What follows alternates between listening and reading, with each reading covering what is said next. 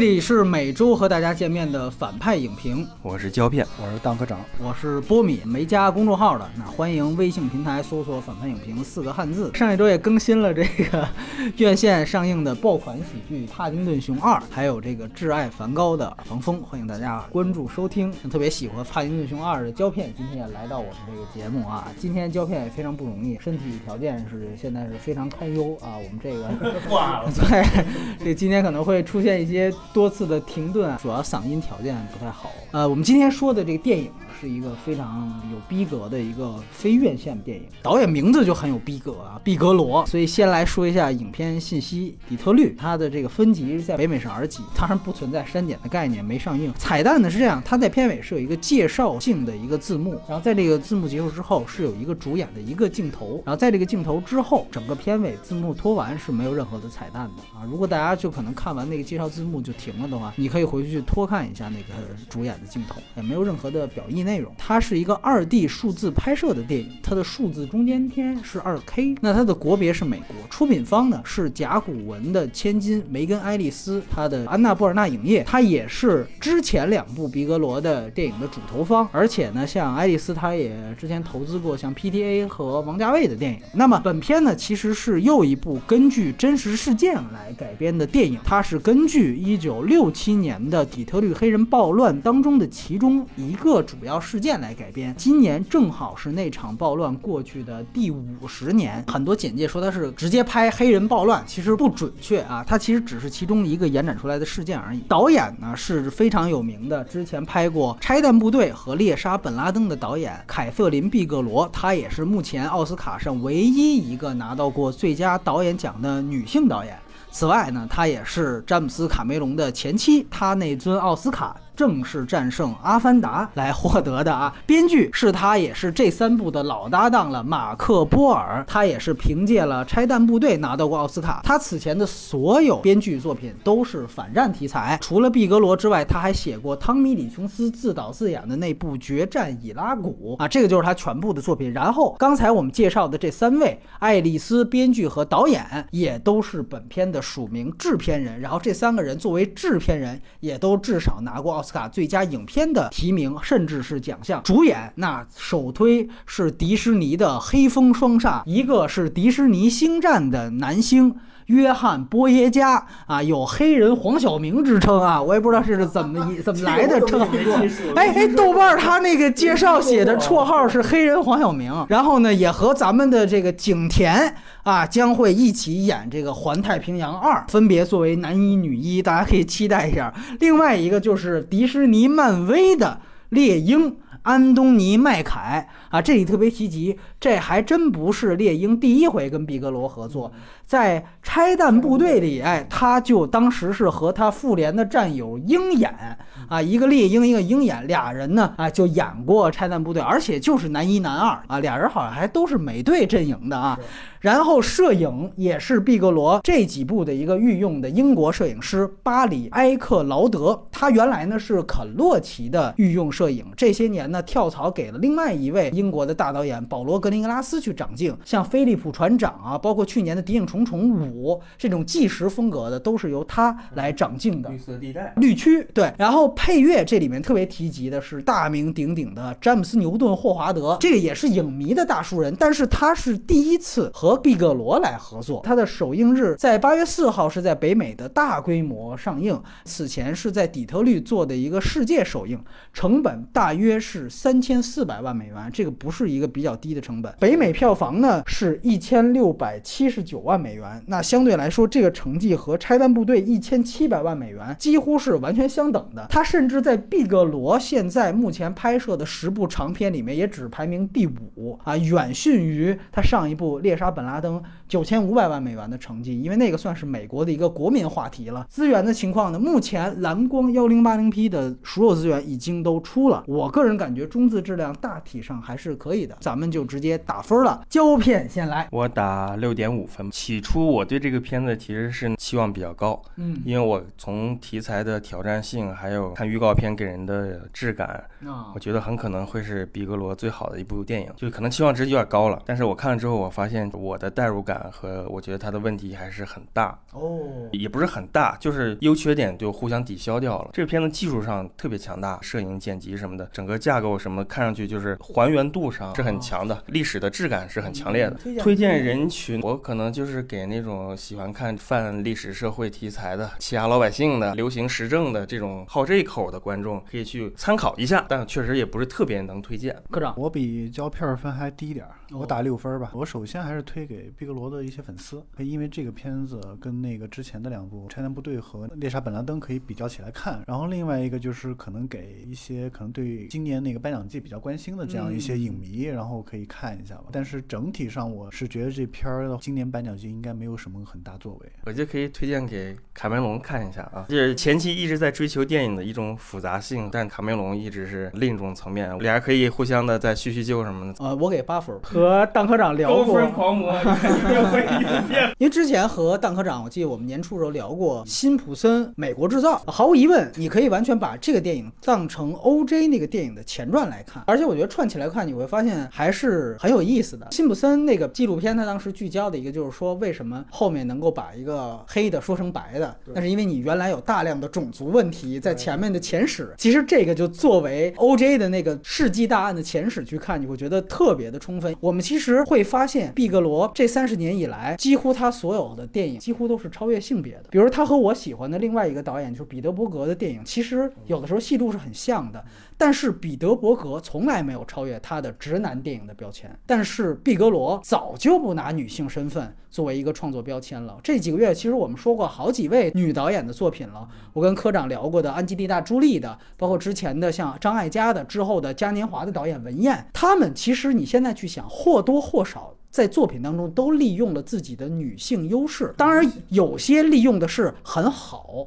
但是你看完之后你会说，嗯，这果然是女导演拍的。然而毕格罗绝对不是这样的，他可能是刚才我提到的这里面唯一一个超越性别标签的这样的一个人。其实这个放眼世界的女导演也都不多见，瓦尔达有些作品也可能能到这个级别。当然这一点对其实男导演的要求是一视同仁的，就是像彼得伯格也好像梅尔吉普森也好，他们最好的片子我也打不到八分，因为我觉得他们最好的表现也都只是到了利用和发挥好自自己直男特点，就仅此而已。所以呢，这一点我觉得毕格罗做的，无论是女导演还是直男导演，比他们都要好一些，甚至做的比他那个最有名的前夫，其实也是纯直男导演啊，大直男了。这个卡梅隆做的要好。当然了，我觉得毕格罗也是一步步的才走到今天高度自觉的这样的一个理性的创作状态当中来的。之前也不乏习作和自己前夫卡梅隆的帮助，所以这个就要说到今天的节目流程。除了我们要优缺点来聊底特律之外，那么我们今天可能外延会花格外长的一个时间来分阶段，尽可能的完整的来回顾毕格罗的前作。那以下就将是我们的剧透环节了，没看完的反正都有资源，大家看完再听。那还是刚才这个顺序，好像两位要先谈谈缺点是吧？我也挺期待的，既然分儿跟我差距都这么大，缺点是这样的，它其实是很明显的三幕嘛，中间那段的审讯有特别长的一段时间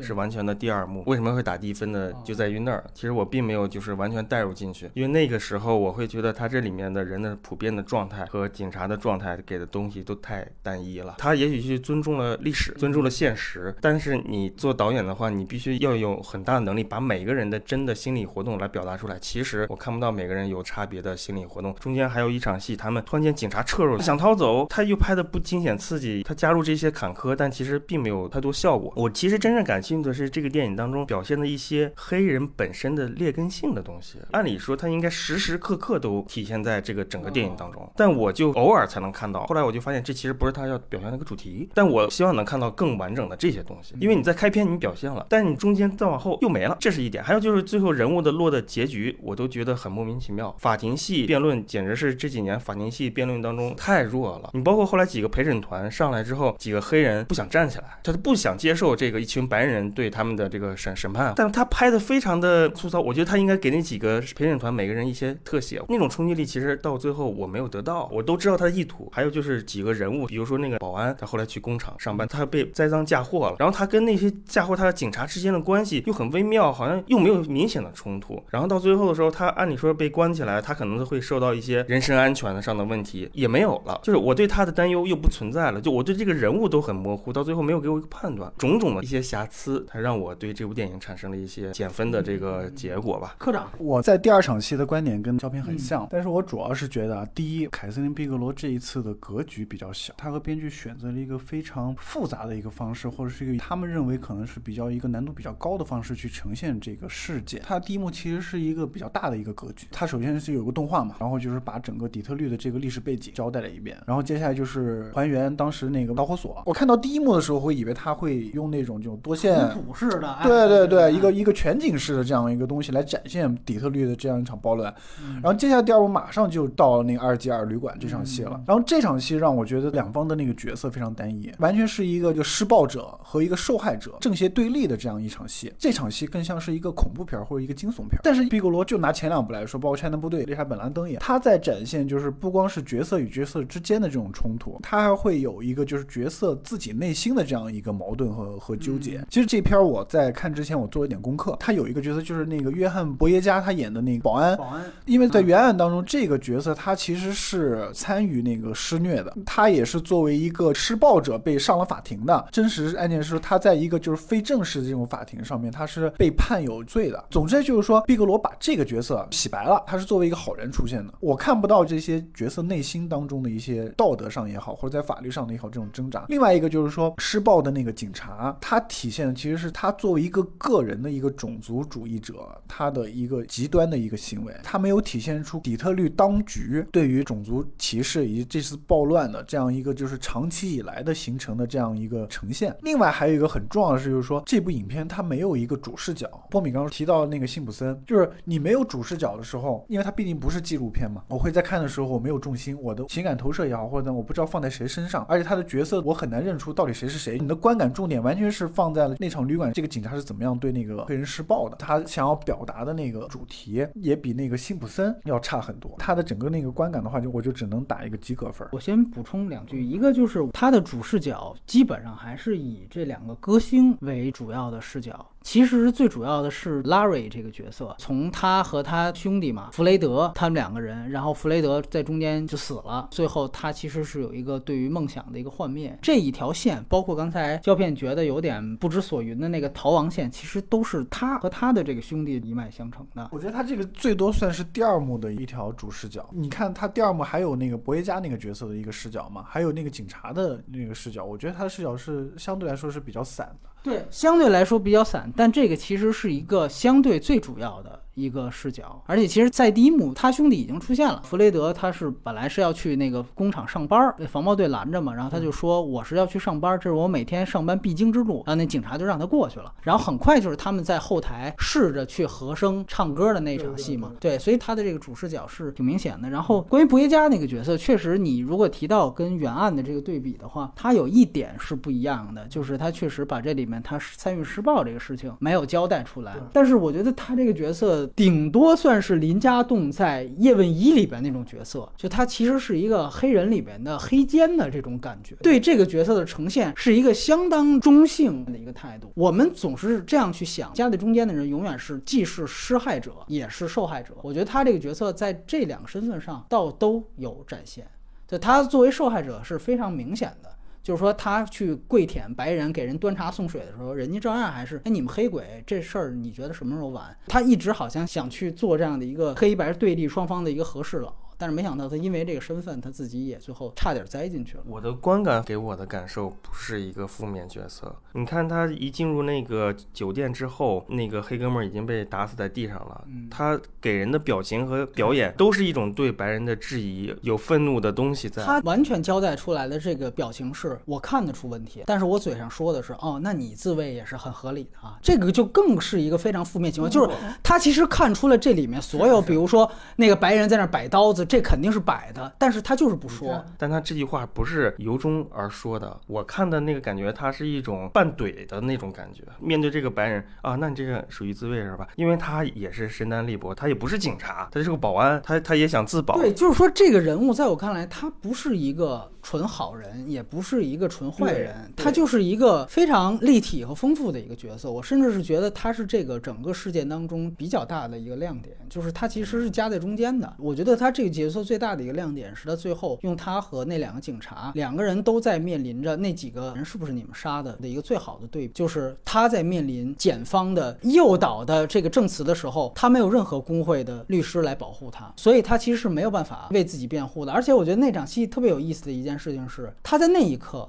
他还想着。是不是要做和事佬？所以他在两个警察把他从工厂带走之后，给他问询的时候，他第一场戏是撒谎了。你有没有注意到这些？结果他撒谎之后，后来两个警察正是利用他前面撒谎的这个事儿，最后把他把柄抓住了。说：“哎，你刚才不是说你来之前这三个人就已经死了吗？你怎么现在又改口了？到底你哪次才是对的？”他一下子就哑口无言了。但是后来你会发现，当这两个警察在用这样的方法去对付那两个白人警察的时候，工会律师马上出现了，说。你别这么着对我的当事人有用吗？马上把那俩警察就叫走了，这是一个非常好的一个对比，就在证明程序都是没问题的。但其实这个人权只是保障白人警察，而对于他自己困境，这个困境是由前面他在事件当中的这个不断犹豫和踌躇的选择所直接顺拐到这场戏的。就是他想息事宁人，结果这个反而最后让他陷入了一个更大的困境。就在这个电影当中，这个角色的这点是特别明显。不是，我是觉得这个逻辑应该是在旅馆那场戏这么强的一个强。强弱对立的这样一个情况下，你是希望博耶加那个角色是能做点什么的？毕竟因为他是有一个就是半官方身份在这儿的。但是我看到的是，他这个角色本身并没有做什么，而是说导演是利用他的一个旁观者的身份或者第三视角去看这个事情。通过博耶加的身份，他看的那个受害者，他看警察，然后他看任何人。但是他本身这个角色他是没有做到什么事情，或者是他没有产生一个什么样的作用的。他的剧本，我觉得他对这个角色设置是有问题。题的，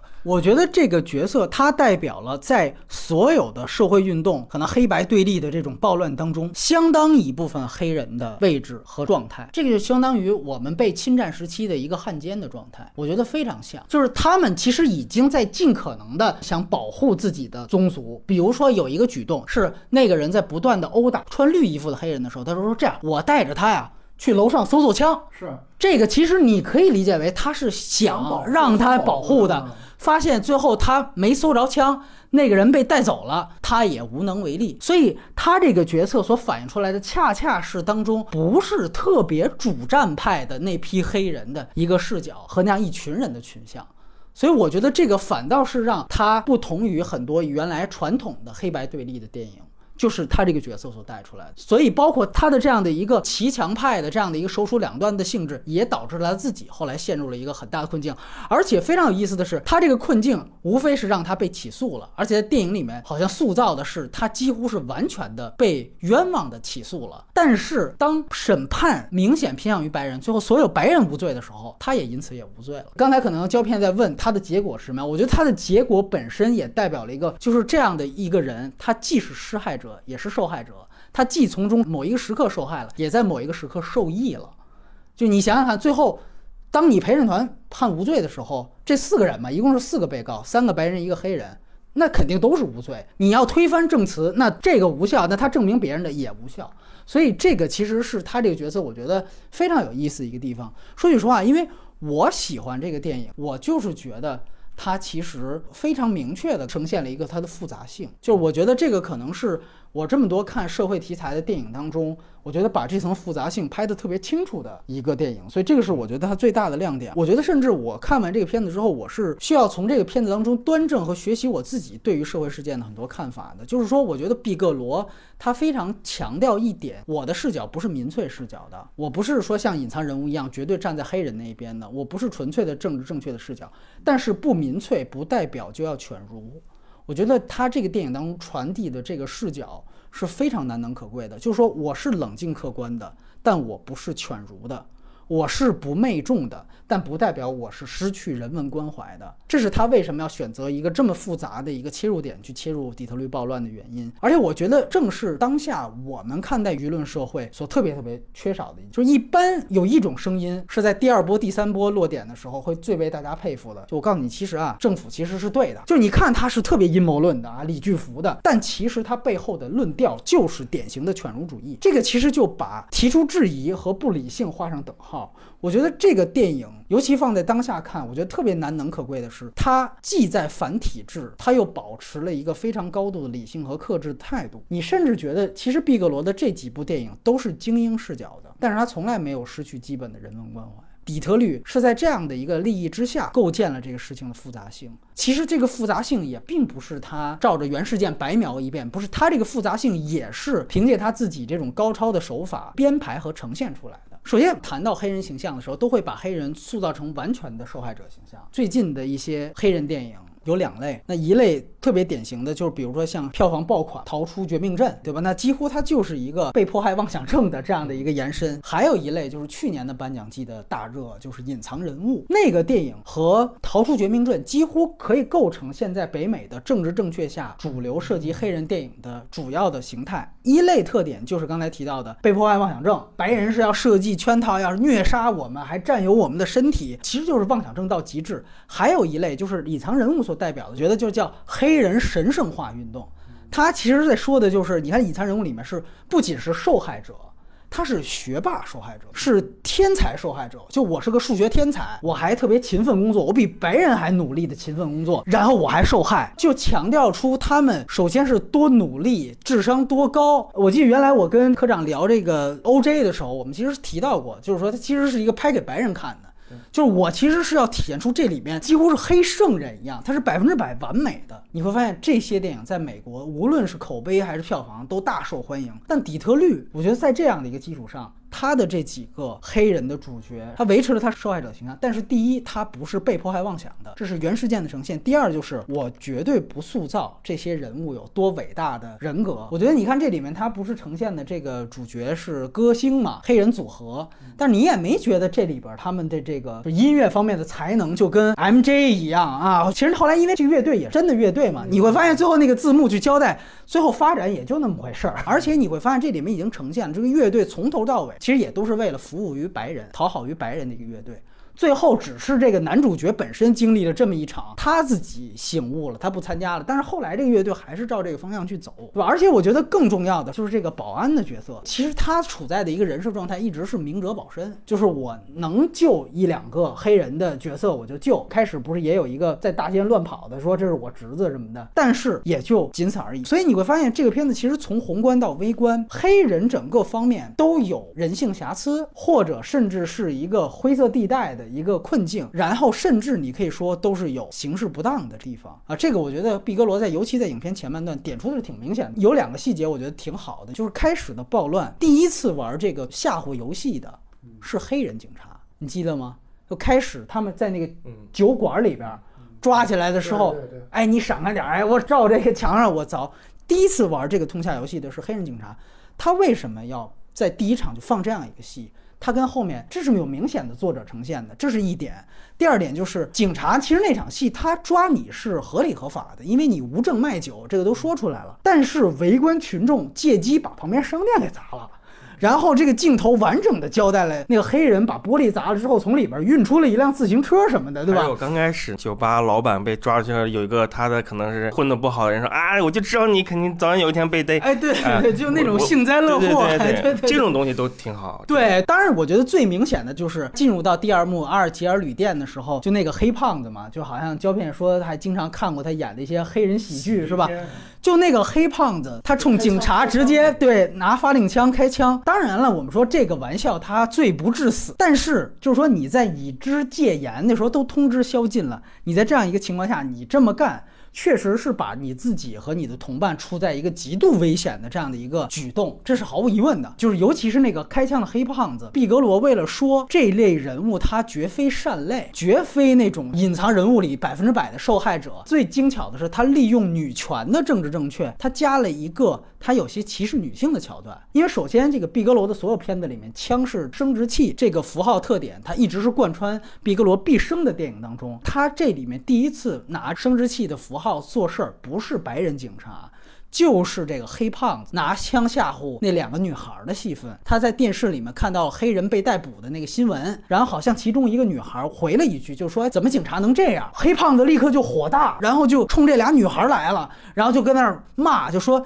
你怎么不回去问问你们白人？啊，怎么不问问什么英国的那个不自由勿宁死这个概念怎么来的？然后这时候反倒那个主角马上打圆场嘛，那就说，哎，这他们俩是俄亥俄来的，不懂这个。这个在我看来，毕格罗呈现这一点，比他后来说冲警察放枪其实还要狠，就是他其实呈现了这个黑胖子典型的懦夫的一面。这是在黑人部分，其实在白人部分，我觉得挺好的一个设置，是他设置了一个明察秋毫的一个督察的形象，他从一开始就对他手下毫不留情。就是这个种族主义，他说了一堆这个理由，就说你这什么理由，这什么逻辑，对吧？包括到最后，这个在我看来，其实他前半段我们并没有看到他像大部分谋求政治正确那样的电影一样，把黑人完全处在一个百分之百受害者的这样的一个境地。但是它的复杂性就在于，它也没有滑入刚才我说的从另外一个角度，就是犬儒的那感觉，就好像这些黑人就是活该，就是该死。他也没有，当然，我觉得可能这是你们俩可能就是恰恰觉得是他问题的地方。他在影片的后半段，他就又开始在为这个事情确实对黑人有所不公开始往回找啊，对对，往回找。但是我个人觉得这个其实就是他想表现复杂性的主动的一个作者毕格罗开始非常小心的向观众呈现种种白人的负面行为。我插一句，你们觉得这是缺点，我觉得这是优点。我也不觉得这是缺点啊，找补这个事儿，我觉得是个优点。我也觉得是优点，因为你就还是拿。刚才黑胖子开枪这个事情，这是典型的一分为二。就一方面，确实刚才我们说是他自己找事儿，但另外一方面，他之前还做了一个动作，他就说我要给你们展现一下白人力量。但是你会发现，最后他自己被射杀，这是不是确实恰巧预言了他之前自己在那表演的这个白人权利和白人力量？你会感觉最后是警察用杀死他本人的方法，证明了他的讽刺恰恰是无比正确的，就是这样的一个非常荒谬的一个情情节。另外一个一分为。二就是当你把这个保安最后，因为字幕是交代说他是受到死亡威胁嘛，其实他受到死亡威胁是来源于黑人啊，这里是没有提及的。这个事件最后造成了一个巨大后果，就是他灭掉了最后一种愿意当和事佬的这样的一群人。就是这群人也许是有他非常大的妥协性，但是这些人他也是肯定有润滑剂作用的。当然，我觉得最典型的整体的呈现，就是它呈现了事后一整套司法体系偏袒白人。我觉得是公检法全方位的。刚才胶片提到了这个最后的辩论戏还没有那么精彩，因为我觉得它最后的作用不在于呈现辩论本身，而就是在呈现公检法这一套系统全面的向白人倾倒。一个就是陪审团是纯白人，这里提了一句就够了，因为确实是真事儿，而且法官也是纯白人。警察承认杀人的原来的证词是被法官给。作废的，做出有罪无罪是陪审团决定，但是法官有权判定哪个证词是无效，哪个证词是有效的。这个也是白人法官来做出的，然后明显在法庭上你能看到的是，给警察，也就是给公权力辩护的律师，明显能力更强，这个也是交代出来。而且我觉得最重要的就是刚才提到了，他之前调查案件的检方人员，黑人保安，他虽然好像科长提到他是半官方的这样的一个身份，但其实真正到他被逼供的时候，并没有工会律师这样的角色出来保护，所以连吓带忽悠就变成了那样的情况。甚至我觉得那场戏的编排很有意思，就是当那两个警察故技重施的在真正杀人的两个白人警察身上重新来一遍，然后工会律师冲进来的时候，对于美国司法不那么了解人才发现，哦，原来这样的逼供也算是一种逼供，也不符合程序正义。我才第一次意识到，这个是毕格罗有意的这样的一种编排。而且我觉得他并没有否定律师保障人权这个事儿，他只是呈现了说，你看白人警察他的人权是得到了三百六十。度全方位的、无瑕疵的保障的，但是在同等条件下，这个半官方的黑人却并没有任何人罩着。所以我是觉得那个博维加这个保安这个角色还是偏向于受害者这一方。你在这场戏当中他是受害者的，但是最后他偏向白人宣判了，他同时也被宣判无罪了。他又受益了，所以这个其实是一个他非常纠结的一个。但是我作为观众的话，我第看第一遍的时候，我这个细节我是注意不到的，就是他作为被告或者怎么，我会搞不清楚他为什么会成为被告，因为他没有施暴啊。但是电影当中暗示他是被冤枉成为被告的。这个是很明显吧？就是那两个探员进来，然后把他说：“我们啊，现在是第二阶段，我不是在找目击证人，你记得有这么一张台词我是在找嫌疑人呐。”怎么撂了吧？他一下没话说了，因为他的前后证词被人抓到把柄嘛。下一个镜头接了，你记得吗？就把他推进监狱，然后一堆那个黑人在那儿嚎丧，他就是已经就被拘留了。但是他在最后的这个审判当中，又和白人一起又被放出来了。但是这个时候你的情绪还是在于厌恶白人警察嘛，对吧？你还是厌恶那些种族歧视嘛。这个时候你就感受不到这种黑人夹在这个里面的这种复杂性的。他的问题就是说，他表达复杂性的时候，对他没有单一的情感的呈现，对，这是显然的，对，因为所谓复杂性就是我不是一个单一性。你看隐藏人物那个情感对于观众的煽动隐，藏人物怎么怎么，但是隐藏人物就超高啊，各方面口碑他就是都炸裂，对吧？因为他有一个猎奇嘛，有一个很强大的主流性的猎奇嘛，就是这些人能干非，凡的事情。就就你最后那个砸厕所的时候，那个情感绝对是单一的，对，它有煽动性在里。面嘛。我觉得黑人保安最后缺少一种，就是说他周遭人跟他的关系的处境的变化，因为那个主人公唱歌的，他那个他有有，所以我觉得他是一个主视角，因为我其实第一遍看，我有一个观感跟你挺相似的，我就是觉得他最后这个落脚点就交代这个黑人，唱歌然后就让他去唱歌了。一来这也不代表什么，因为有一些，你比如像那个彼得伯格那种反恐王国，最后我是一个受害者，我被虐之后，我最后我也拿起武器了。就是你其实那种反恐，最后造就了另外一批原本不想惹事儿的人，也拿起武器跟你美美国干，造了另外一批凶手，对吧？仇恨的传递仇。恨的传递。但是后来我结合最近的这个发生的咱们身边的事情，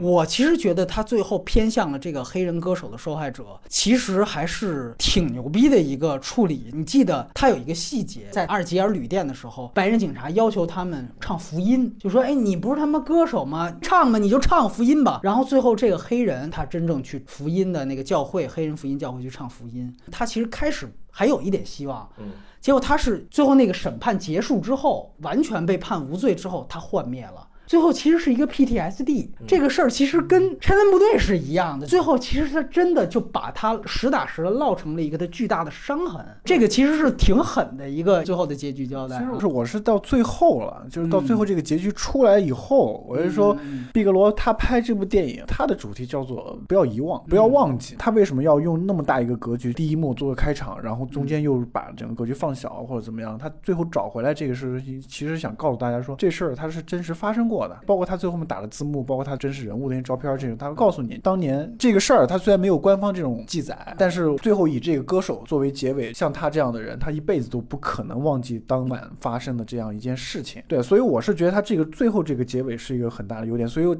这个结尾把之前的这样的一个，因为说实话，我还是还我还是那个观点，就是说他把那个旅馆这场戏拍的太正邪对立了，就是太就是太太猛了，你知道吗？就有点用力过猛的那个样子，就是完全是一个恐怖片和惊悚片的这样一个拍法。我想起来是迈克尔哈内克的那个滑稽游戏，就是迈克尔哈内克他在他在拍那个就是一个屋子那种恐怖事件的时候，他完全是固定机位，而且长镜头这样的东西，那个更恐怖。嗯但是毕格罗，我们都知道他是手持摄影机加那个快速剪辑这种，包括这些特写。然后我就我就想起来是说，这两个戏份不管他是用什么样的镜头，但是他的那个效果是一样的，就会让你在生理上面产生一个非常不舒服的一个感，你体会不到就是他们角色本身的这样面临这样一个困境，他在道德上也好或者怎么样的也好，完全是就是一个恐怖。OK，那我我达到这个目的以后，接下来这个包括就是胶片刚才说的法庭戏很弱，因为我们看过辛普森嘛，所以哪怕他不呈现这场法律，我都能猜到这个事儿肯定是判白人无罪的。包括你刚才说的那歌手，以他为主线，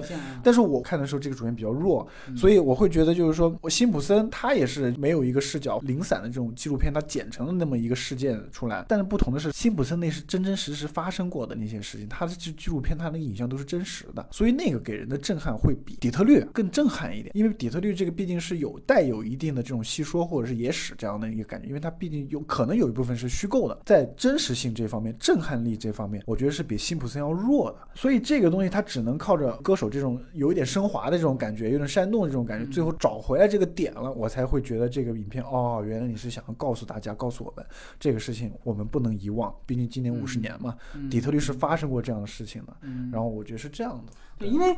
歌手这个事情，我觉得也是正好是受到这个低端人口这个事情的启发，就是你感觉他这个人物原本是可以进入到主流社会的，是可以，甚至是可以促进社会融合的。但是最后，他就是选择，因为这个事情他偏安黑人街区一隅。因为你这个审判是偏向白人的，大家会觉得你最后是什么后果？你到底给了大家一个什么后果？如果没有刚才咱们说的这种暴力循环，你最后也拿起了枪，你去干了一白人，感觉我第一次看完的时候，那你这个后果交代到是什么呢？但是我觉得可能比起暴力循环，你去杀一个人，可能最绝望的反倒是这种，就是最后其实他讲的是这个歌手他的城市梦和所谓美国梦被摧毁掉了，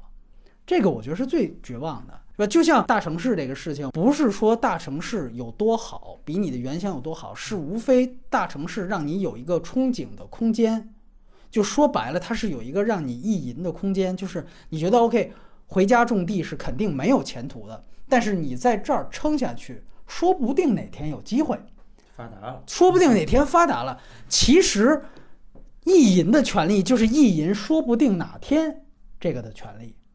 就是这么一点权利。是让这个城市变得稍微有点与众不同的地方，而现在的行为是把你意淫的权利都夺走，就没有哪天了，你今天就得滚。成功的权利可能从来就没有给过底层，现在是把你意淫成功的权利都给夺走了，这才是最狠的。而最后，歌手他最后偏安黑人的这个福音教堂，还不断强调说，你明显可以去一个哪怕夜总会，你挣得比我这儿多，不是我们不要你，是你这个你佛太大，我们这小庙而已。但他说不，我就在你这儿吧。他其实讲的就是这样一个本可以有所作为的一个人，最后就是这个样子了。而且最后字幕也交代，他再也没有加入过后来的那个组合。所以这个我觉得是他最后结尾非常狠的一点。而且这个狠可能比那种煽动观众情绪，最后我又拿起了枪，怒怒啐白人。可能要更绝望一些，当然也是更符合客观事实的一个理由。当然，刚才科长提到的这个事情，我觉得确实也可以讨论啊。就那场戏是不是拍的更恐怖化？但是我觉得有一点是我看到了特别好的，就是一个人物的心理过程，就是被杀的那个弗雷德，啊，就死了的那个嘛。我觉得他从里边被逮出来，然后摁在墙上，他听到几声枪响，都会给他的反应镜头，到最后让他去指认死人。他的所有的脉络，我觉得他特别清楚。因为这个小孩是一个，就属于那种班上的一个好学生，最后被牺牲的一个。因为而且他很单纯，他看什么就是什么。他他觉得这这个女孩很脏，我就不能，哎呀，咱们不能碰。他觉得那个 对，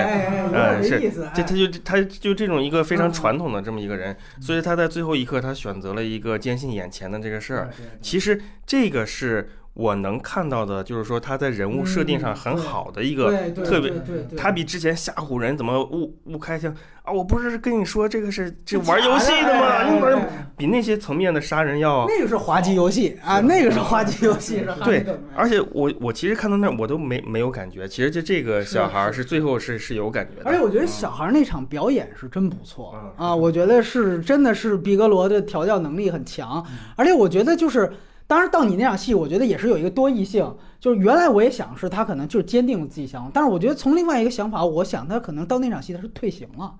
就是我压根儿不会说谎了，我丧失说谎能力，就我吓到这程度，就是。哎，我们再来，因为那个警察他说话永远不会直接告诉你你不许说，他就说我们再过一遍。他不像那个拉皮条，我什么都没看见。拉皮条说：“哎，这这这有什么呀？什么都没有，你走吧。”啊，走了就走了。哎，对，赶紧跑了。他那呃，这个是也是人物身份的一个设定。对对，就是那个人家是略战老兵，见死人见得多了，我知道你什么意思，我就算了，对吧？这个就是一个非常符合人设的。但到他这场，我觉得他到那时候已经是下退行状态了。就特别像我们之前聊那个《生存家族》，就是饿到那时候给你一鸡腿儿，说你为什么现在哭？然后那个女孩说：“我也不知道为什么哭。”就这个台词就对了，而不是说啊，我终于知道我珍惜自己的生活也是很好的，就是什么处境说什么话，对，就是退行到那状态。就那警察，我觉得完全最后是一场说白是一场误会，就是我们再来一遍啊，我什么都没看见。我看见了，他就死在这儿，刚就给毙。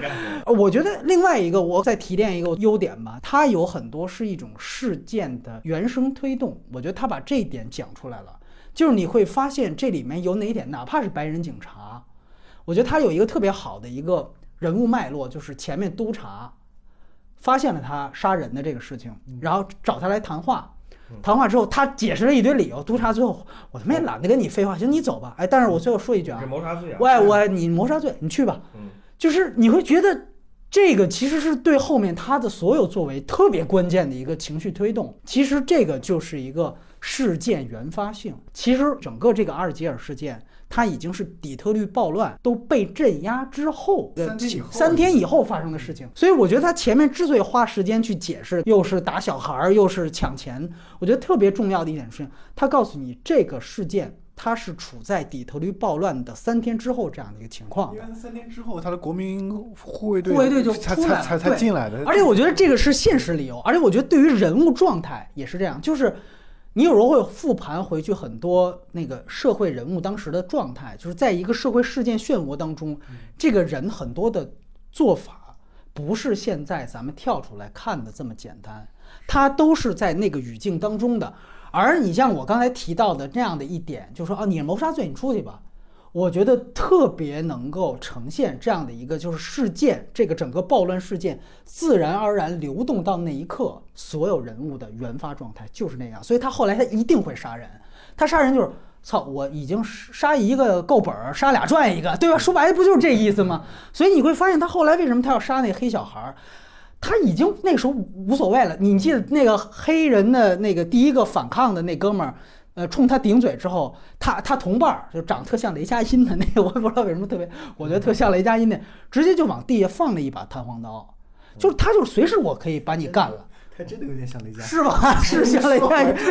我他妈第一遍看，我就觉得我找雷，而就是《绣春刀二》里边雷佳音那那样儿，特别像。完了之后，你就发现这些人物，他就是到那个状态的时候，他自然而然就会发生那个事情。而且我觉得刚才科长另外一个我想回应一点，就是你可能觉得是不是没呈现另外一些这个角色的人物状态？其实他有，他就是那个你刚才提到，不是第三天国民包括州警来了之后，他有一个细节，就是他们发现底特律的警察在这儿刑讯逼供呢。完了有一哥们儿就出来了，说他们在里边打人呢，说不正常。然后另外一方面马上说，对，这里边人应该有人权啊。但是算了，咱们这个人权的事，哎，人权事儿咱们别管，哎，咱们撤了。就这个，它也是一层交代，而且我觉得这层交代特别明显，他就告诉你这个惨剧为什么会发生。这就像你比如说像嘉年华那种，就一个事情为什么会落到至此，除了有直接施暴的凶手之外，其实其他的本可以出手的各种方面，这里有黑人鲍爷家那种半官方的保安，你可能是不是应该更坚决一些？你也没有。还有出手就可以避免这个事情发生，就是州警也拒绝，因为他们听命的可能说，哎，我要卷入地方，这个是不是有一个管辖权？这个你记得《猎凶风河谷》有有有，更多去讨论这个事情。哎，来个来 FBI，对，最后就是说我能不管就不管，就是有这种事情。所以我发现这个把当时所有事件发展到第三天之后的这样的一个原生状态，我觉得完整体现出来。我觉得这个是毕格罗真正进入到这个事件。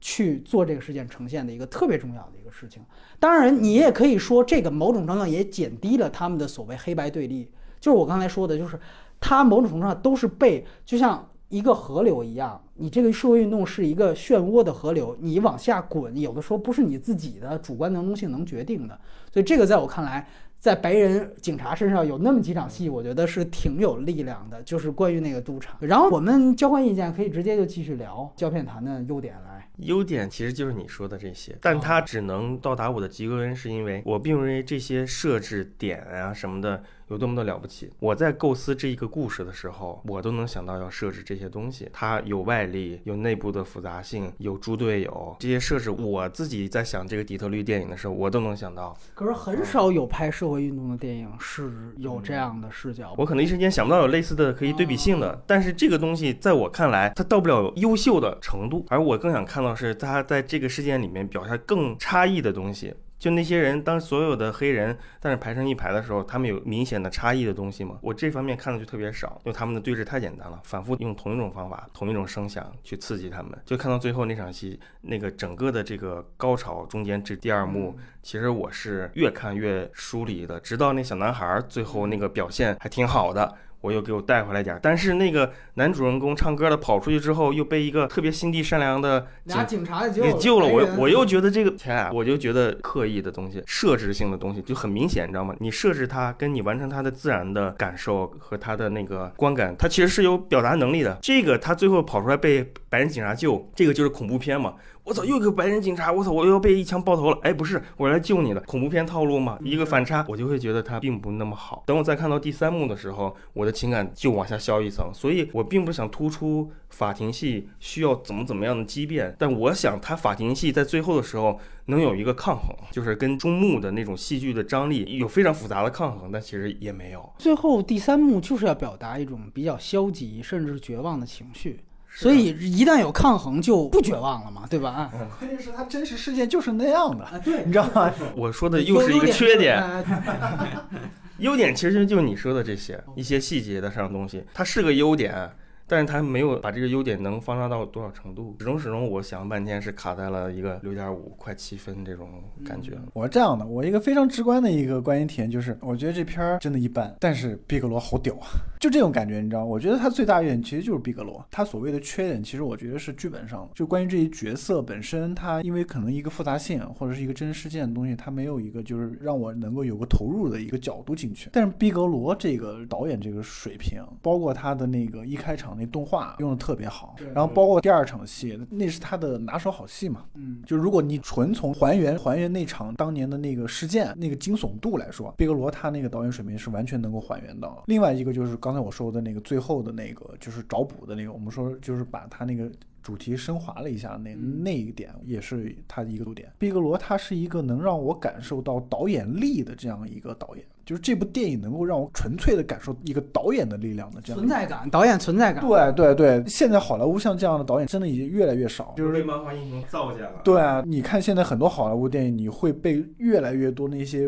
无关紧要的东西全部都转移你的注意力，然后你就是隐藏人物你都看不到导演在哪，隐藏人物，你完全是看一个演表演，对，看一个情绪，啊对，看一个情绪在里面嘛，就看一个当也是一个猎奇，就是当时那三个黑人，我操，这么屌，数学啊什么，对对吧？就看这么一件事情。但是从电影的角度来说，从电影艺术的角度来说，就是《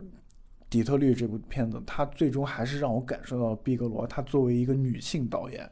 她能超越，就是所谓我们说前夫也好，对吧？刚刚说其他的那种男性导演也好，包括拍战争片也好，或者拍社会运动也好，这个毕格罗他在于，就是他的那个，就是说所谓他的那个怎么说，掌控力以及他的那个视角这个上面，我觉得这个是让我特别特别佩服毕格罗的一点。我给他六分儿，不是说他这片子有多差，而是说我觉得可能毕格罗他因为可能因为这个事件的复杂性也好，或者他的剧本他本身可能我认为他存在一点弱点也好，他失去了一个创造另外一个经典的这样一个机会。毕格罗可能他错过了这样一个机会，但是我觉得首先他敢拍这个题材，我就觉得已经是很屌，而且他的完成度的话，其实相对来说还是比较高的。这是我觉得他这部影片最大的一个优点，就是说他能够让我从电影这方面感受到一个导演的力量。对，其实谈到问题的话，我自己是觉得他在中后段还是有点把白人警察丑角化。这个丑角化呢，它是有几个表现，一个呢就是你记得到庭审阶段，还是在照这几个白人，尤其是他吧，非常嚣张在那儿摇头啊，包括像出去抽烟的时候，各种那意思。咱们可赢了，哎，哥们儿，现在有胜算了。然后甚至还对那黑人说表，演一些细节挺好的。对他对，他看见自己两哥们儿进去要审，然后另外一个警察看着他，然哎，后低着头，他是点头，哎，点头，嗯，没事啊，我咱们没事，就感就那种感觉，哎你知道吗？他的有点冷风那种劲儿，对哎，他的其实表演的戏路跟周围人差异挺大对的。他其实啊，就事件推到这儿，他形成一种自我催眠，嗯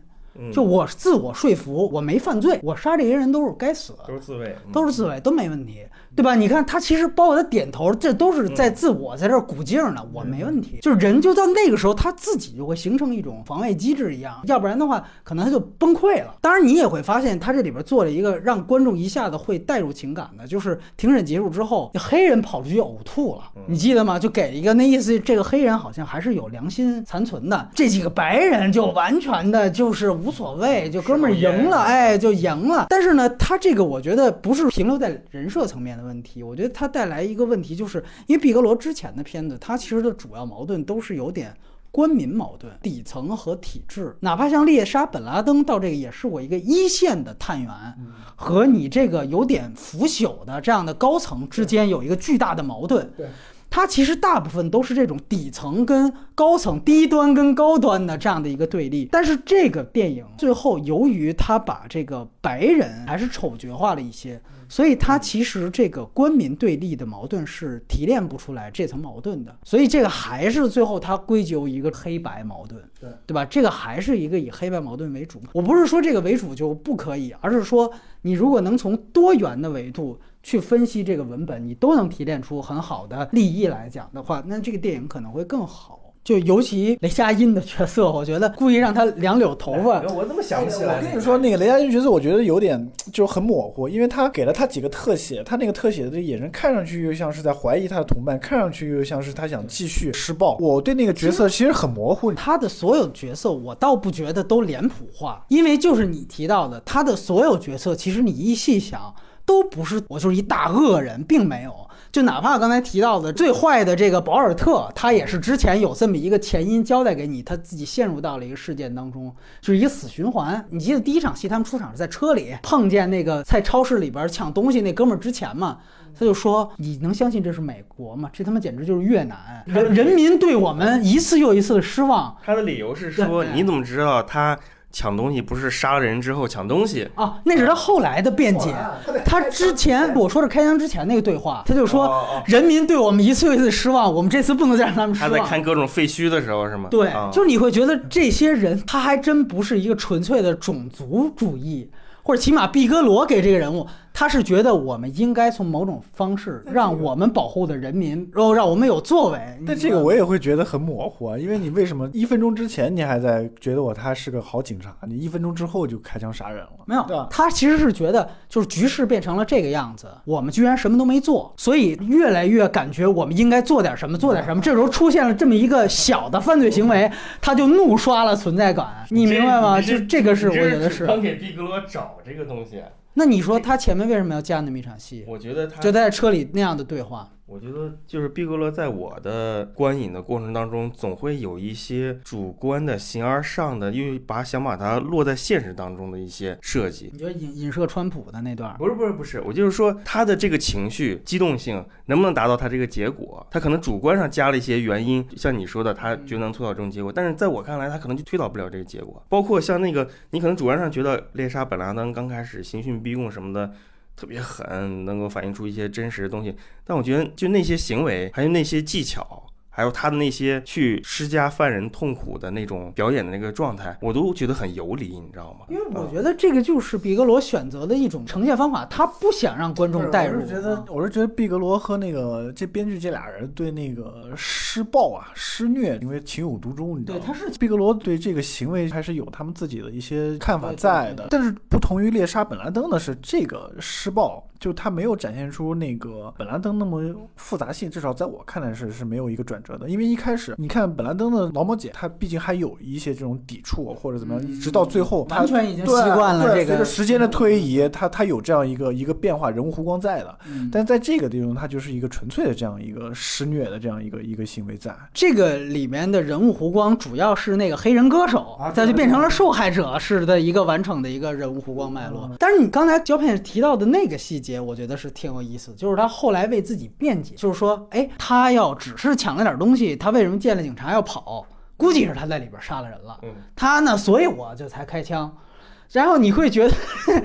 你会觉得一来这是一个典型的自我后后来找的，这典型不是他当时就这么想的，这一定不是。这电影已经给出交代。第二就是你会发现，其实就你联系现实，那个是比如雷洋事件当中，我们中国很多网友的典型的观点，你不觉得吗？就是那种，那谁让他跑的？你见警察跑，当然弄死你了。就是你会发现这里边 真是典型的反派的话，在咱们这儿是一个非常正常的一个社会舆论的出现。这个可能是我站在这个角度，我觉得尤为这个电影它的视角是非常难能可贵的一个地方。我再多说一句，你包括你像原来我们谈六四的时候，大家一谈就是你不懂，就一般都是以这种话开场啊，就是你不知道，一般这种，然后后边就开始了，就是说其实学生领袖都拿了外国人钱了。或者是他们绝食的时候啊，都偷吃东西了。但是这就是你开枪的理由，就是前面的这个事情能为后面的事情辩护吗？并不存在这样一个因果关系啊。但是大部分是拿这个来说事情的，这个就是典型这里边反派的这辩护理由。台词我记得哎，对吧？就是哎，他跑，那他杀人了，他杀人了。你记得他给了一个那个薯片掉地下的那样的一个特写。嗯，其实就告诉你，他其实没没干啥，就是他妈偷吃了几片薯片。我们说那我就是田里偷吃个白菜，你至于拿导弹轰我吗？就那种感觉，所以一下子就把他前后那种荒谬性给呈现出来了。终归，我觉得可能就是毕格罗他在不断的展示这里面所有的人物都有原因，都有荒谬性。然后也都成为事件当中的一部分，因为这个我特别同意是跟本拉登联系起来看，因为本拉登其实他在说的是一个国家机器的运作状态。最后劳模姐那个角色也无非是非常好的成为了这个国家机器当中的一个齿轮。对。所以，其实他在拍底特律的时候，你也可以把整个底特律的事件看成一个自己往前走的一个怪兽，而每一个人只是在其中被带着走而已。就这一点，我觉得是挺重要的。而且我想到另外一点，他这个拍城市暴动，他那个酒店可能巧了叫阿尔及尔旅店，但其实我觉得所有的拍这种拍纪实的这种城市暴动电影，最有名的是阿尔及尔之战。这个是一个非常惊人的一个巧合，而而这里面啊，你没看过《阿尔及尔之战》？其实那里边也是有大量的行球，就它其实展现的也是相当棒的一个复杂性。我确实觉得毕格罗肯定还是他受到了这个像《阿尔及尔之战》这种影响。我这里最后再提一个，我觉得最好的一个让我觉得摄影的想法，其实你发现毕格罗电影最多的用这种变焦镜头，就突然一下子给你推到一个近的特写的景别，这个就是他风格统一。当时我记得之前聊那个《归来》的时候，你记得就是《归来》前面陈道明逃亡戏，他也用了好几个 这种大推焦，哎，大推焦那种，那个就是典型，因为你后边变成了一个初恋五十次了，就你前后的整个摄影风格完全是割裂的。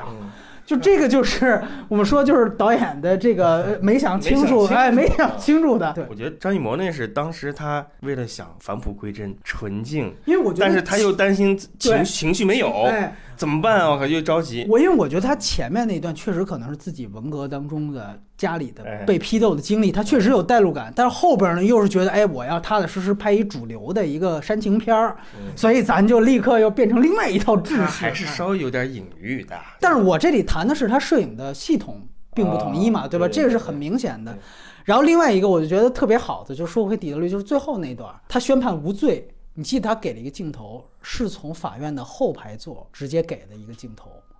那个镜头你可以想成就是这个歌手本人的一个 PUV，一个主观镜头，因为它是晃的嘛。但另外一个我觉得特别重要的一个一点就是，他其实一下子把那个时候的状态讲了，就是黑人还是坐在后排。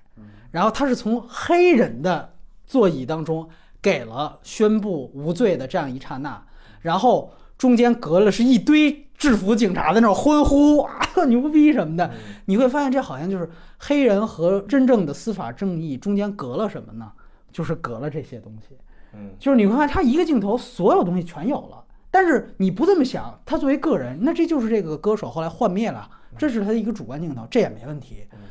所以这个一切东西就全都有了，就是说司法究竟是不是正义的呢？黑人都还坐在后边呢，你还跟我谈什么司法正义？这我就不用再多说了。你看隐藏人物，同样一件事情，它也一个时代嘛，就连篇累牍的在说。你看我们喝水是分开喝的。这个巴士后座也是分开坐的，完了之后才到那个说黑人，哎呀，图书馆也是刀逼刀一个事儿不断的重复，但是底特律在这一点上就这一个镜头，顶多再加上一个前面说宣布起立，他把所有的司法到底正不正义，我就告诉你了。所以我觉得就是说，确实他后面给白人加负面性是有这样的一个绝对的主观动机的，但是他放的所有的这个负面其实都是非常冷静和克制。然后我们就进入到外延环节，确实他因为这是他第十部的长篇作品，特别巧，就是他现在所有的十部电影，那他最早的这个处女作都是有这个中文字幕的，你都可以找到熟肉，这个是非常非常不容易的。我觉得皮格罗是非常典型的三个时期。啊，最早期是卡梅隆时期，这是毫无疑问的。他跟卡梅隆不仅仅是结过婚，而且他们其实是长期的合作伙伴关系。然后中间他经历过一段徘徊时期，这可能出现的一些作品都相对不太有名。然后最近的就是他巅峰的时期，就是他最近的这个三部曲，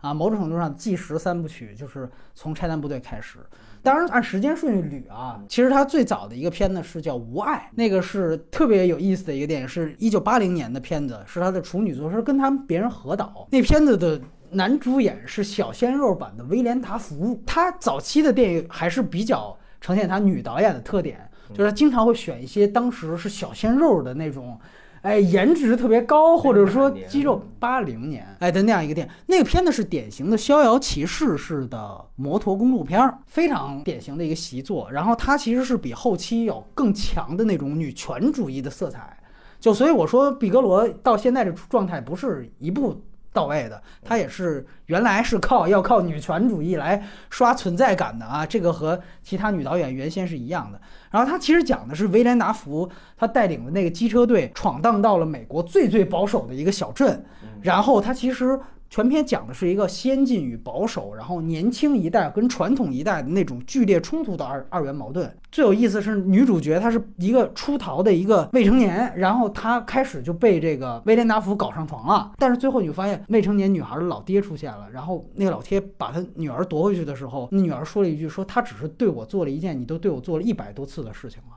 然后这时候你会才发现我靠，这原来实际上是一个嘉年华一样的一个一个电影。然后到最后。对，最后抖了一个包袱，然后构成了一个酒吧枪战。两代人其实，在酒吧有一场枪战。但是我觉得它有两个非常不一样的地方，一个就是他当时勾勒了一个，就所有女性在那个保守小镇当中被普遍性骚扰的一个习以为常。嗯，就它成为了一种日常。按照现代的话，整个小镇全是哈维·韦恩斯坦。你知道吗？就是 整个小镇结账有钱，哎，就是有钱倒没有，反正这个劣根性是有。哎，然后就比如交钱，说那个你还差一毛钱，就十美分，呃，十美分我没有，但是我可以跟你睡一觉。女的就也没当回事，就是说你别废话，你赶紧把钱给我。她就是想完成工作，他最后把钱不得已给她，给她就是说你出门腿夹紧点啊。就是你就发现这是一个日常段落的对话，你就会发现要不是有最后他们一个大枪战，你甚至会觉得毕格罗是不是？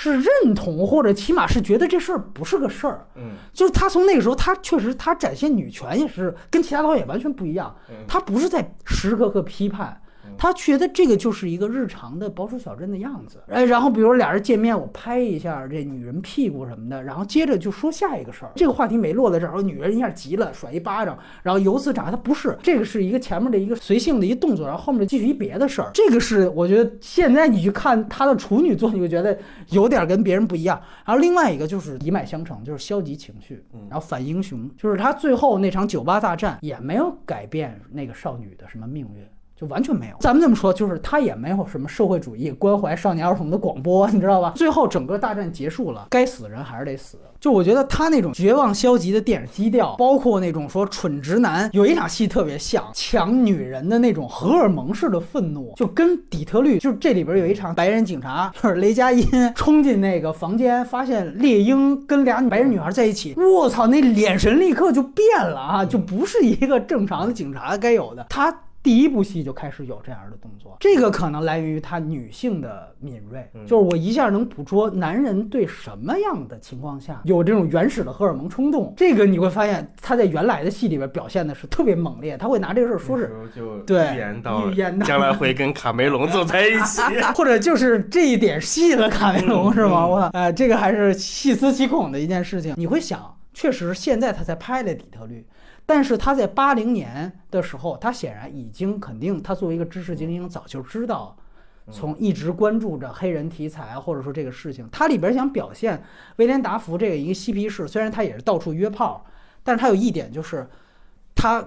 有一个小镇，就是说，哎，咱们得买点啤酒去。然后那个女孩儿就是出逃的女孩儿就说，现在你周围全是黑人的这个商店，咱们买不了。我说黑人商店也是商店啊，有什么不能买的？叭，把车停那儿，他就下去买去了。然后黑人都觉得惊讶，怎么来这么一位？就是其实他某种程度上，他导演还是有点占嬉皮士文化的。就说，虽然这些人他们约炮，从道德上好像是不是那么纯良，但其实他们至少根本就没有这种偏见。就是你会发现，可能这个就是毕格罗他那一代人，他自己以前应该也就是个嬉皮士，就那个是确实他原来的这个创作态度带出来的。当然，这里边我觉得很幸运啊，就是今年上半年刚刚这个片子出了《熟肉》，这个是构成了毕格罗现在所有片子你都可以在网上找到《熟肉》，这特别点名宣传一下，这个功绩来源于一个叫做 Nerd N E R D 那样一个字幕组，这个字幕组特别有意思，他专门挑冷门老片儿翻译，然后还翻译的就是加洛原来有一片子叫《棕兔》，我知道。哎，专门翻译这种片子，大家可以关注一下，这是一个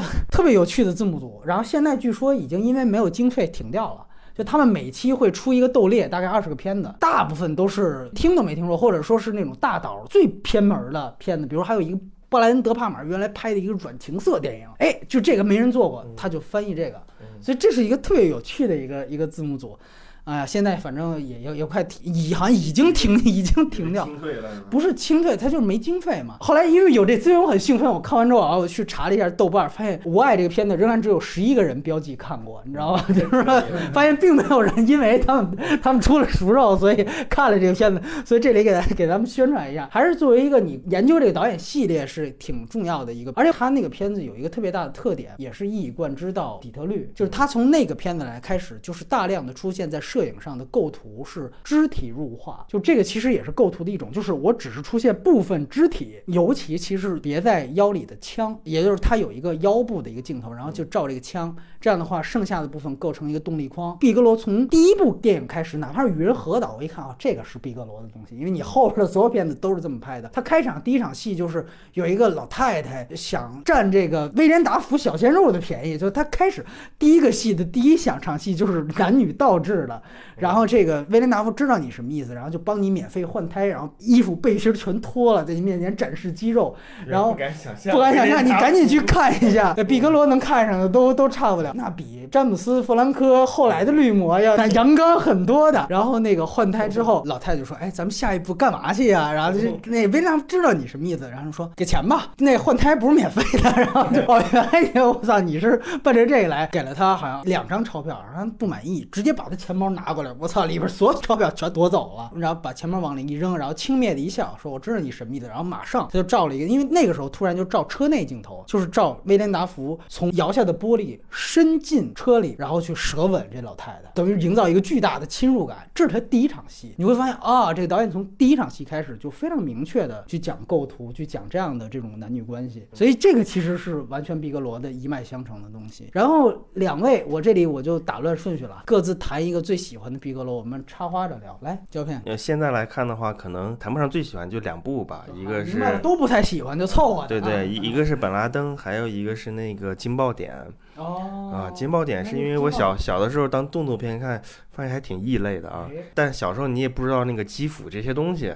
你对你就会觉得这这些人物关系就是警察跟，其实警察劫匪怎么哎？哎，劫匪、警察、卧底，这个反派他又不是一个纯粹的那么坏蛋，他有种别的一种很潇洒的感觉，浪漫，对哎浪漫或者说怎么样的吧，他还是结合着体育运动来。其实小的时候看这个片子比《终结者》还早，哦，因为他跟《终结者》好像是同年上映，然后被《终结者》前夫虐死。不是，他啊就不是虐，他其实是有点 A B 片，因为《啊真实谎言》跟《末世纪报潮》也是一起上的，他其实是有点 A B 片，就想让你带带我。但我看的时候，因为他那个上映时间间隔很很短很短嘛，对对，你就会感觉，其实说实话，他是个被虐的状态。大家不爱看这样的一个讲人物的电影，因为他当票房也很惨。没有，他是四千多万美元呐，他 R 级片九一年四千多万美元不低了。《终结者啊二》也是 R 级片呀、就你不能跟那个比，但是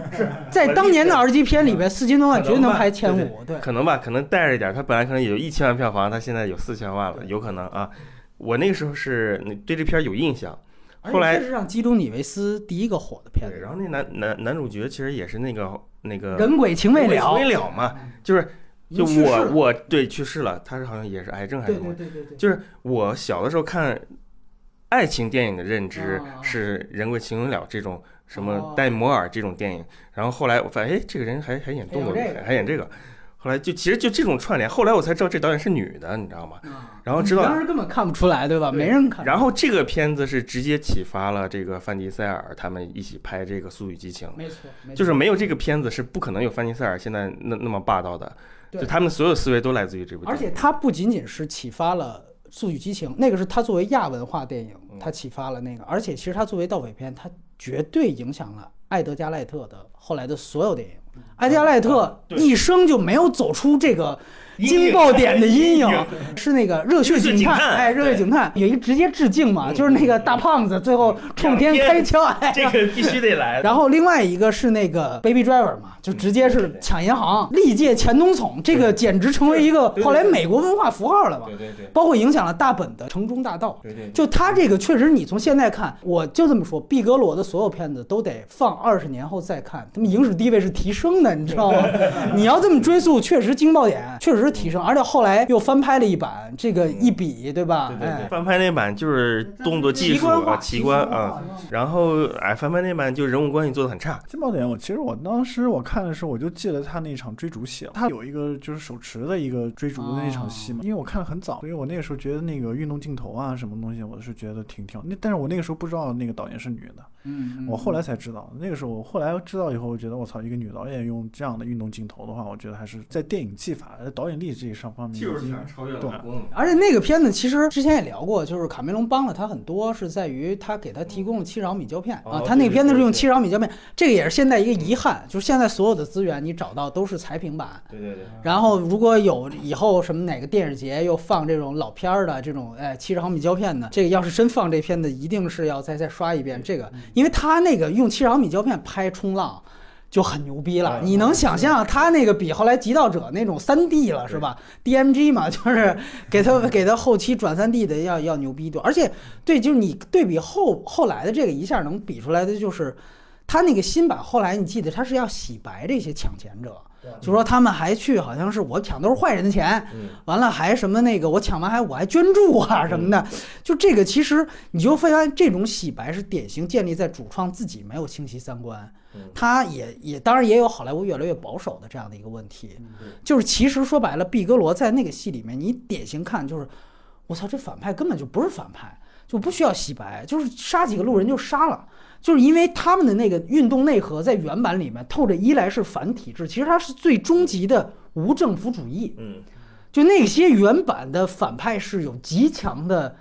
价值观的，而且这个价值观其实是洗脑性质极强，你知道吗？五十的小丑吧，就类似于这样的。我觉得小丑其实也有点受他们都顺顺拐是吧？都受 你，你记得他是当时有哪一个台词特别影响？就是说我要给你一个微笑，从左耳朵根儿到右耳朵根儿的微笑，这个是毕格罗的台词的原版啊，太影史地位太高了啊。是诺兰也被洗脑。因为我们说毕格罗他是白左，而且他其实是白左当中的极左，那是他其实是第一次开始主要的，他把他的整个价值观前台化，就直接说出来，而我不再是拿女权做包装了。而且你说白了，那一群人他其实是到极左，到最后实际上是就是一种共产共妻状态。以及他为什么变成一个后来被理解为基辅片儿？他有一个特别典型例子是基努里维斯就卧底，你先通过一个女朋友女主角色诱，哎，其实那女朋友就是那人鬼情未了的那位的前女友。然后他发现哦，你们俩好了，就完全不当回事儿。那咱们仨个还是，就是你会发现他那个人物关系在那个时候看特别的怪。嗯，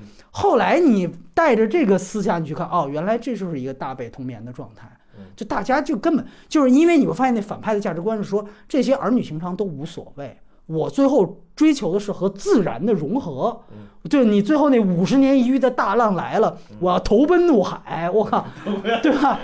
这个我靠，你就发现他追求的已经早就超越了这个个人的社会的社会的规规范了，所以他不是作恶，他是不把这事儿当事儿。对。当然，那个前总统尼克松、卡特、里根和林登·约翰逊嘛，就是你会发现这个也是一个贯穿他们无政府主义的，其实是一种表象。我操，那个片子确实是非常非常强大的，就是你这个反派最后是什么？我觉得就是向观众洗脑的明特别明显，所以确实我觉得就是一个长期的慢性的输出，变成 cult 电影之后，录像带转 DVD 再转蓝光，对对，而且它其实就是说白了，它就是影响后来的所有影迷导演。对对对就是这个，实际上是亚文化电影，对你要排前三，就肯定有他；盗匪片排那肯定有他，就是因为确实，他这文化就是你说范迪塞尔那个就是圈子文化，嗯。就是你要怎么样打入我这个圈子，尤其是个卧底嘛，就保罗沃克就是吉努里维斯嘛，一小鲜肉，哎，我得先纳个投名状，觉得你这圈子有信服路啊，你就进。这个跟速激一是非常像。的，所以因为范迪塞尔他没有一些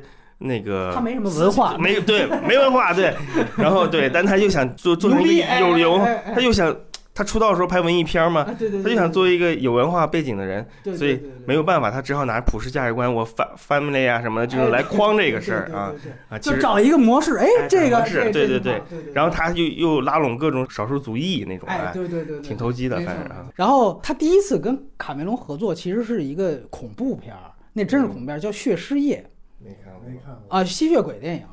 啊啊，这个是他八七年的一个电影，就是很有意思。他跟卡梅隆虽然只结过了三年婚，八九到九一，但其实俩人工作蜜月期是从很早以前就开始了，然后也延续到离婚之后。就是他俩的状态其实有点像这个施南生，哎对对对啊，施南生跟徐克，因为据说啊，是连那个最初版的《拆弹部队》的剧本都给卡梅隆看过。哦，好像是。当时不是《拆弹部队》就是赢了《阿凡达》嘛，所以俩人就说这个关系。提出了很多主流化的修改意见，他就哎觉得算了吧，哎对对对，哎，后来还真真就成了，我操，这个确实是，呃，确实挺牛逼的一件事儿。对他其实真正和卡梅隆的这个整个合作是从八七年的《血石夜》开始，那是完全当时卡梅隆八十年代的一个班底，就是所有的演员班底全都是卡梅隆之前大片儿里边出现过的。你要说只是一个，这可能是巧合，他可不是。就你会发现那时候为什么可以归结为是毕格罗的卡梅隆时期，就是他那个时期的所有片子，男一、男二、男三、女一、女二、女三，都是卡梅隆电影以前出现过的。你像他那《血尸月》里边儿，他是讲就是一个也是小鲜肉男主啊，嗯也是小鲜肉男主，他是被一个女吸血鬼咬了，然后之后就被迫跟一堆吸血鬼混在一起，然后也是被迫纳投名状的一个事儿，就是你必须得杀个人，然后你才能跟我们一块儿混。然后你会发现那群所有吸血鬼里边有那个《异形二》里边有一个特别女汉子的一个女大兵，有点拉丁裔的那个，有她，完了还有。《异形二》里边那个生化人主教，就都在这片儿哎都在这片儿里边，都是那一群人啊，包括还有上半年刚刚去世的那个卡梅隆的御用，叫做比尔·帕克斯顿。卡梅隆所有片子里都有他，全都是那个片的，男一、女一、女二什么全是。然后最牛逼到什么程度，就是俩人主角有一场散步，路过的电影院招牌是《异形二》。我操！你这个 就是哎，就是简直就是，但那个片子牛逼之处是，毕格罗他第一次展现了他的一种废土的世界观。其实毕格罗还是一个挺好的一个科幻片的导演，这个后面我们会提到。哎，真的真的，他是开篇男主角被咬的段落，那个是典型的，他是完全模仿范吉利斯在《银翼杀手一》里面的配乐，就是你会发现，其实毕格罗的所有的科幻系的电影全部受到《银翼杀手一》的影响。特别特别严重。当然呢，他讲的是那个吸血鬼在一个面包车里面作为一个城堡一样东西，还把那面包车封上，然后是一个到处流浪的一个状态。公路片这片色情吗？并没有那么色情，但是我说就是那种流浪的感觉，又特别像梅尔吉布森版的《疯狂的麦克斯》。就是它其实非常废土，所以这个你可以把它看作为它后面非常屌炸天的，但我认为屌炸天的《末世纪爆潮》的一个习作。对，那个是他第二部《血尸夜》。对，然后邓科长，你最喜欢的片子来？因为我加上底特律看了他五部片儿吧那，也不少了。最喜欢的还是本拉登，猎杀猎杀本对猎杀本拉登。这个跟我一样。啊，对，这个这个是这样的，我是觉得，因为你最近又重看了是吧？对对对，重看了一遍这个片儿啊，我第一觉得它是一个，我非常佩服它是一个，第一就是去性别化。这个她作为一个女导演，然后而且是一个女性的主性主主角对，然后这么一个片子，而且是一个这么重要的事件，但是它完全没有女性主义的那么那么一个一个事儿。所以这是不是他那年奥斯卡也就没获得？我其实是觉得这样，这个得得联合那个《拆部队来说，对，因为我觉得拆弹部队它是属于那种新世纪的那种战争电影，因为像那个斯皮尔伯格那种就是拯救大兵对拯救大兵那种二战电影，在二十一世纪可能嗯，回来以后就就没有了。其实像像那个《拆弹部队》这种战争电影的话，它其实之前比如说那个锅盖头，对对然后节选修订，对吧这这都是在那个拆弹部队之前的，这之前的。所以我觉得拆弹部队它成功，它其实我感觉是一个集大成者。它虽然是一个全篇就是荷尔蒙男性雄性荷尔蒙比较充充斥的这样一个电影的话，嗯但是它并不能体现出就是毕格罗在导演这个方面，或者是他对那个故事和角色这方面的一个把控力。我觉得他是，我觉得是你说拆弹是吧？对对对对对，因为拆弹它是之前有了锅盖头或者有了《机啊械修订明白明》白这样的一系列的这样新战争电影的就好莱坞新战争电影的这样一个铺垫之后，到了拆弹部队了，可能是他的时候到了。但我个人认为，到本拉登啊，他那个真的是在导演这方面，我觉得是到一个巅峰这样一个程度了。第一，他去性别化，这个我们我们说完了。然后第二个是叙事这方面，很多人在第一遍看的时候，他觉得很闷嘛。但是我看完以后，我看完以后你会发现，他把整个猎杀本拉登的这样一个过程，完完整整的展现在里面。首先，他是从什么地方开始找线索。对，找线索，突破口是在哪儿？对，他抓着这一个点，就是他其实整篇就是抓着那个本拉登的那个信使这一个点来说这个事儿，然后他展现的是劳模姐她那个角色跟女性没有关系，而是说她十二年作为一个特工加入 CIA 之后，他只干这一件，我就干这一件事儿，他跟性别没有关系，我就干这一件事儿，我就是从这一个点。然后抓到那个本拉登整个一个过程，包括最后那场屌炸天的那个半个小时的那个突袭的那那那场戏。然后这个是我觉得他作为一个导演的话，他是掌控力非常非常强。就抽丝剥茧，一步一步的，包括他在这过程当中展现的，就是参与这个行动所有人他的这个心理的变化。然后第三点让我第一次看非常触动的是，他这片儿没有美国旗这种特写，也没有那个就是我们很熟悉的好莱坞的那个就是战争片的那些就是对个人英雄主义的这样一个颂扬，也没有特别的抨击美国的那种体制或者怎么样。其实你到最后面就是包括老木姐很有名的那个，在他坐在飞机上面回回家的那个那个一个人对一个人飞机哎对他的那个主题提升的就是非常非常的巧妙，他最后就是终结到了一个人干一件事儿这么大一个历史事件，他最后浓缩到劳模姐那几滴眼泪上面。猎杀本拉登这件事情其实是一个非常大的一个历史事件，但两个半小时之内，贝格罗完全从他选了一个非常好的角度，以及他的这种掌控力，就是完全呈现了这件事情，而且就又不乏大格局和小人物，就互相这种互文的这种感觉，就是非常非常的好。嗯这是我最喜欢那个本拉登的这一点。对我这里我说一个判断，就是《猎杀本拉登》不仅仅是我最喜欢的毕格罗的电影，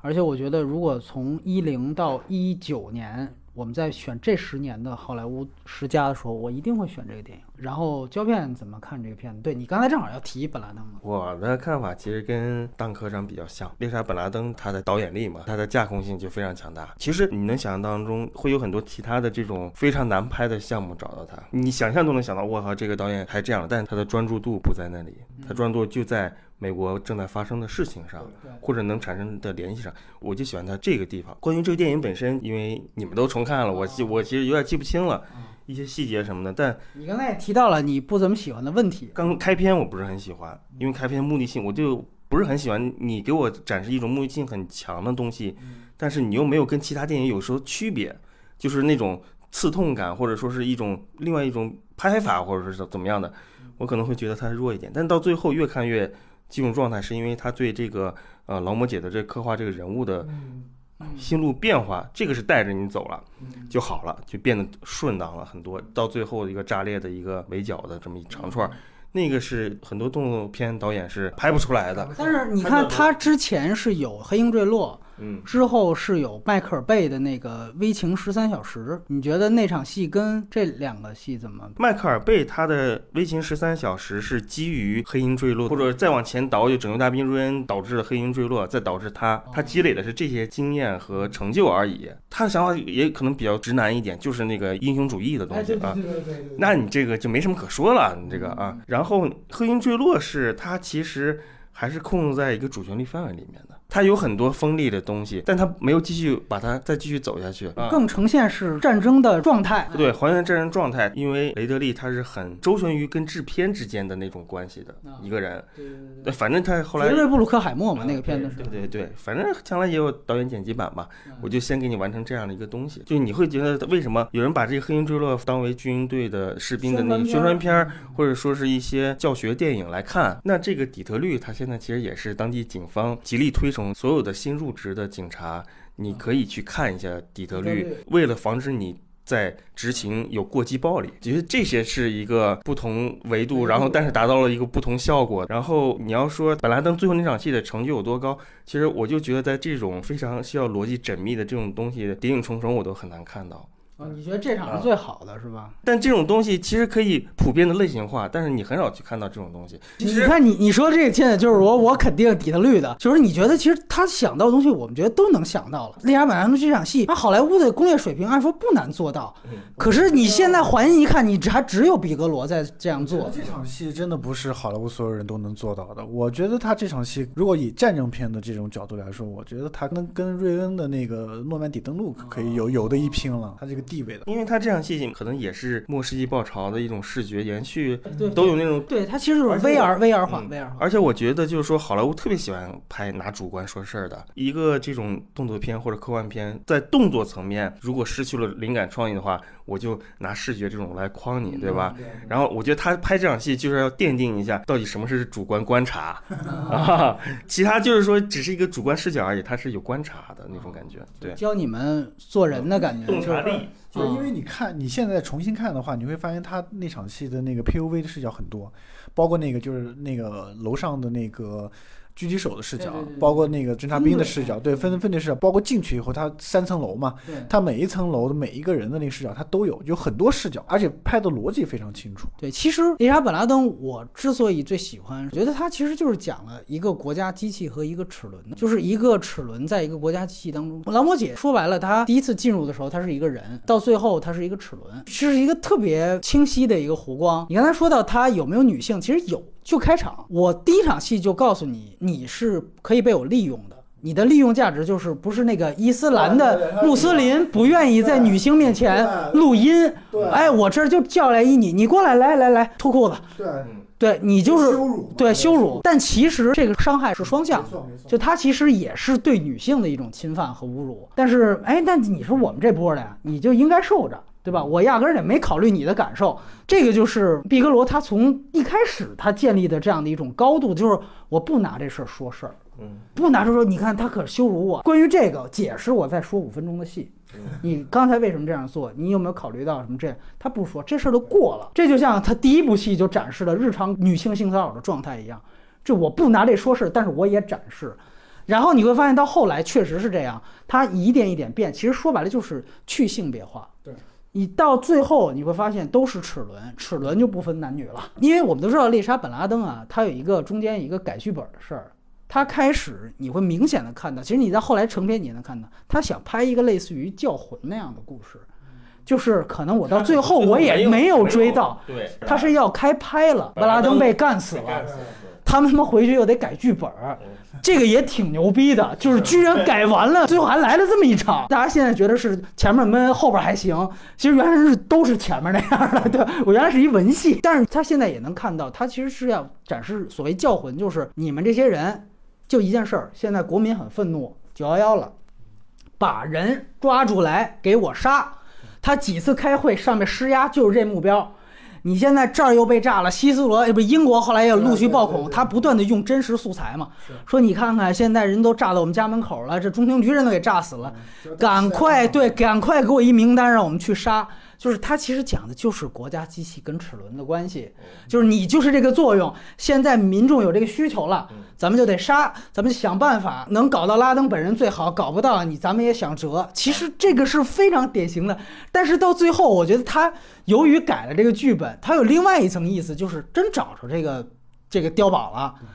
又他妈不敢杀了，因为到底是不是你这个你得给我。把照片写真都给我拍出来了，我才得下令呢。他说我他妈哪儿给你照写着？你人家反侦查手段那么先进，对吧？你就得凭借判断。所以最后他不是两个人有一场戏，马克思特朗跟那个官僚在那走廊上有一场骂战嘛，就是说。那个说，你看你这样，我们之所以不下令，有这个风险、那个风险、那个风险，然后他只回了一句：“你不作为的风险。”万一是本来你不杀，你这风险有多大？对对对，他就直接点出了一个真正的国家机器高层他考虑的事情，就是咱别丢人现眼，主要是靠这个。所以他其实，在最后那场戏。又找到之后，他又形成了另外一个互文关系，跟前面正好是相反互文关系，就一下子反倒完整了。对，其实那个时候是奥巴马当政嘛。对，你要想想的，奥这个事情如果搞定了，对于奥巴马的政绩来说是多么多么重。其实，其实他有一场戏黑的挺明显的，就是你刚才也是胶片提到的，为什么开场那个行球段落你觉得没没那么有意思？但是我觉得它有一个特别好的一个目的，就是。它中间有一场戏是奥巴马在电视上接受采访，说啊，美国绝对没有虐球，绝对没有啊。他们这几个在那看，也没有梗放置。一般任何片子会放置梗，操他妈装逼的。他非常严肃的一个电影，其实他底下的探员都默认国家首脑这么说是应该的。但是我们该虐球虐球，接着该行球行球，齿轮关系一下子特别明显，而且他后来其实有伤害，你知道，就是到最后那场戏的时候，不是他跟马克思朗骂战吗？马克思朗说：“你这光凭借这么一个楼，我没法下令。”就说这些佐证明明都是可以靠关在关塔那摩和这几个黑点儿的犯人来佐证的。你现在他妈上头下令把这些给关了，你让我哪儿去佐证？你把我能佐证观点的方法全都给禁了。你现在又说，因为没有佐证，所以我们不能杀本拉登，这不是他们自己左右互搏吗？他一下就又把这个荒谬性又给点出来了。所以那个片子我倒是觉得，为什么导演存在感那么强，但是没拿导演奖的提名，你记得吗？提名没拿。其实提名没拿，就意味着你那个最佳影片是陪跑的。当时我觉得，其实他到这点就已经有点政治不正确了。是。他就在说，其实行球是他妈应该的，包括他也没有女权，你成为一个齿轮，这就是一个正常现象。所以说这个片子它牛逼就在于它超越了奥斯卡的能接受的良好的范畴。我们说奥斯卡一般都是接受良好的电影。而且我得特别提一下劳模姐的表演。因为这个，对，对，我觉得这个应该是老毛姐这辈子，至少到现在为止，她演的最好的一部电影。居然领后提名都没有，是巨大冤案。给他提名，就等于你认可了这个。故事角色这个层面是啊是，他这两部片子，包括那个拆弹部队也好，他他是存在一个就是个人与官员的关系，包括他个人的一个道德的这样一个一个转变也有。就是你看，应该一开始对吧？他他看着那个就是虐球的时候，还是稍微有点不忍。没错，是对吧？这个时候是个人呢。对啊对啊，这个时候其实观众我在看的时候，其实就会产生这样一个想法，就是你为了抓本拉登，嗯，这样子做这个事情。是正确还是不正确？观众其实也会自己心里想，对吧？就是说你虐球的这样一个行为，政治上肯定是不正确，对吧？但是你说为了全人类死了三千人呢，对吧？其实就是程序正义嘛，对吧？就是程序不正义谋求的结果。对啊，美国也是一个就是特别讲究程序正义的这样一个国家，对吧？所以到第二场、第三次虐球的时候，那个囚犯不是向劳模姐说：“求求你也帮帮我，对吧？”但劳模姐犹豫了一下，马上就跟他说：“你只有你自己能帮你自己。”就你观众在看这个戏的时候，你都完全能感受到那个劳模姐那个心理。变化，没错，没错。而且最后一场，它齿轮在于哪儿？就是你就是负责调查。最后一场最重头的戏没有劳模姐，他故意形成了一种，你是一个加工程序，最后组装流水线组到组装那儿没你事儿了，你就营地候着。所以最后他能做的就是看一眼。这就是齿轮感，就是你其实作用挺大，但也就这样。最后杀的那个人，你会发现他也不断的给那个人。他说的是我杀了那个三楼三楼的那个人，然后星爵直接干活呗，给他一麻袋，赶紧他妈装东西。就是你就是齿轮，没什么牛逼的。而且他处理一个非常好的是，如果按照我们好莱坞俗套来说，这场戏他肯定要剪一些，比如说劳模姐在后面等着这个消息的的镜头嘛。他这场景就是完全没有劳模姐的戏，直到最后是干完了，他说那个行动代号，然后才给了老母姐一个镜头。对，而且其实你不觉得，就是他最后的那个整个动作戏的复盘，可以想成他前面整个追击过程的一个动作化的复盘，就是前面先有一个坠在那儿了，然后后来才慢慢开始进入状态。就是其实你会发现，整个追击过程都是这样，他前面有好几条废线，就包括他们炸门也是一炸完，发现门一开是一个墙，我靠！包括你像你说回去，也是可能大家比较忽视的一个片子，叫《霹雳蓝天使》。这个是他八九年的一个片子，是真正他跟卡梅隆结婚的片子。这个我觉得是他毕格罗第一个成熟的作品。如果你对这个导演不想系统的了解的话，其实我觉得第一个推荐看的其实这个，这个我觉得基本上能达到一个七分的水平。前两部真的是部分亮点，但是量化了是没办法及格的。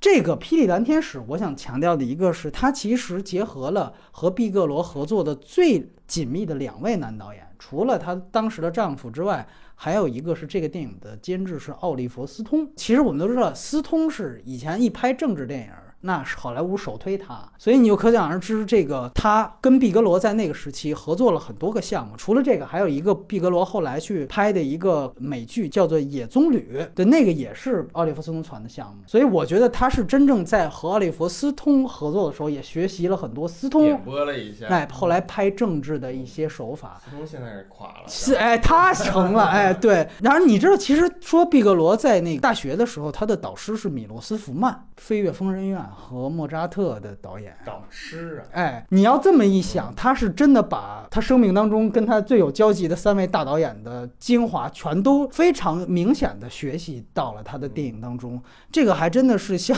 相当牛逼的一个名师出高徒的这样的一个脉络。当然，那个《霹雳蓝天使》的女主角就是《真实的谎言》里边当时还挺红的那个女主角杰米里柯蒂斯，有记吗？短发，尖叫女王恐怖片儿的，没错，没错，没错。所以他那个片子我觉得特牛逼，是她第一次出现了底特律里提到的他的一个所有电影的符号运用，就是枪等于生殖器。那个片子所有的故事就围绕这个事儿，说白了，那是一个寻枪的故事。啊，我不知道后来姜国人有没有看那个片子啊，但是那个片子真的是一个寻枪的故事，然后他几乎就暴露了毕格罗很强的一种个人的枪械迷恋。嗯。其实引申说就是生殖器迷恋，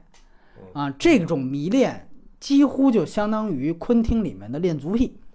就是那个戏就是最明显的证据，每一帧都是证据。中间有一个强奸戏，但是大部分的两个人男女主角的互动都是哎你摸我的枪，两个人都配，那是女警察和一个匪徒，也是这种很暧昧的关系想想，如果他不是对枪这么迷恋的话，你想想《拆弹部队》里面那场狙击戏啊，啊，对，他对吧所有戏全是枪，我靠！你看，包括到底特律都有一个。呃，雷佳音拿枪管撩女性裙底，就这种特别明显。但是那个片子通篇就是在说这个事情，而且这个片子实际上是他第一次有意识的开始出现一些杂耍式的电影技巧，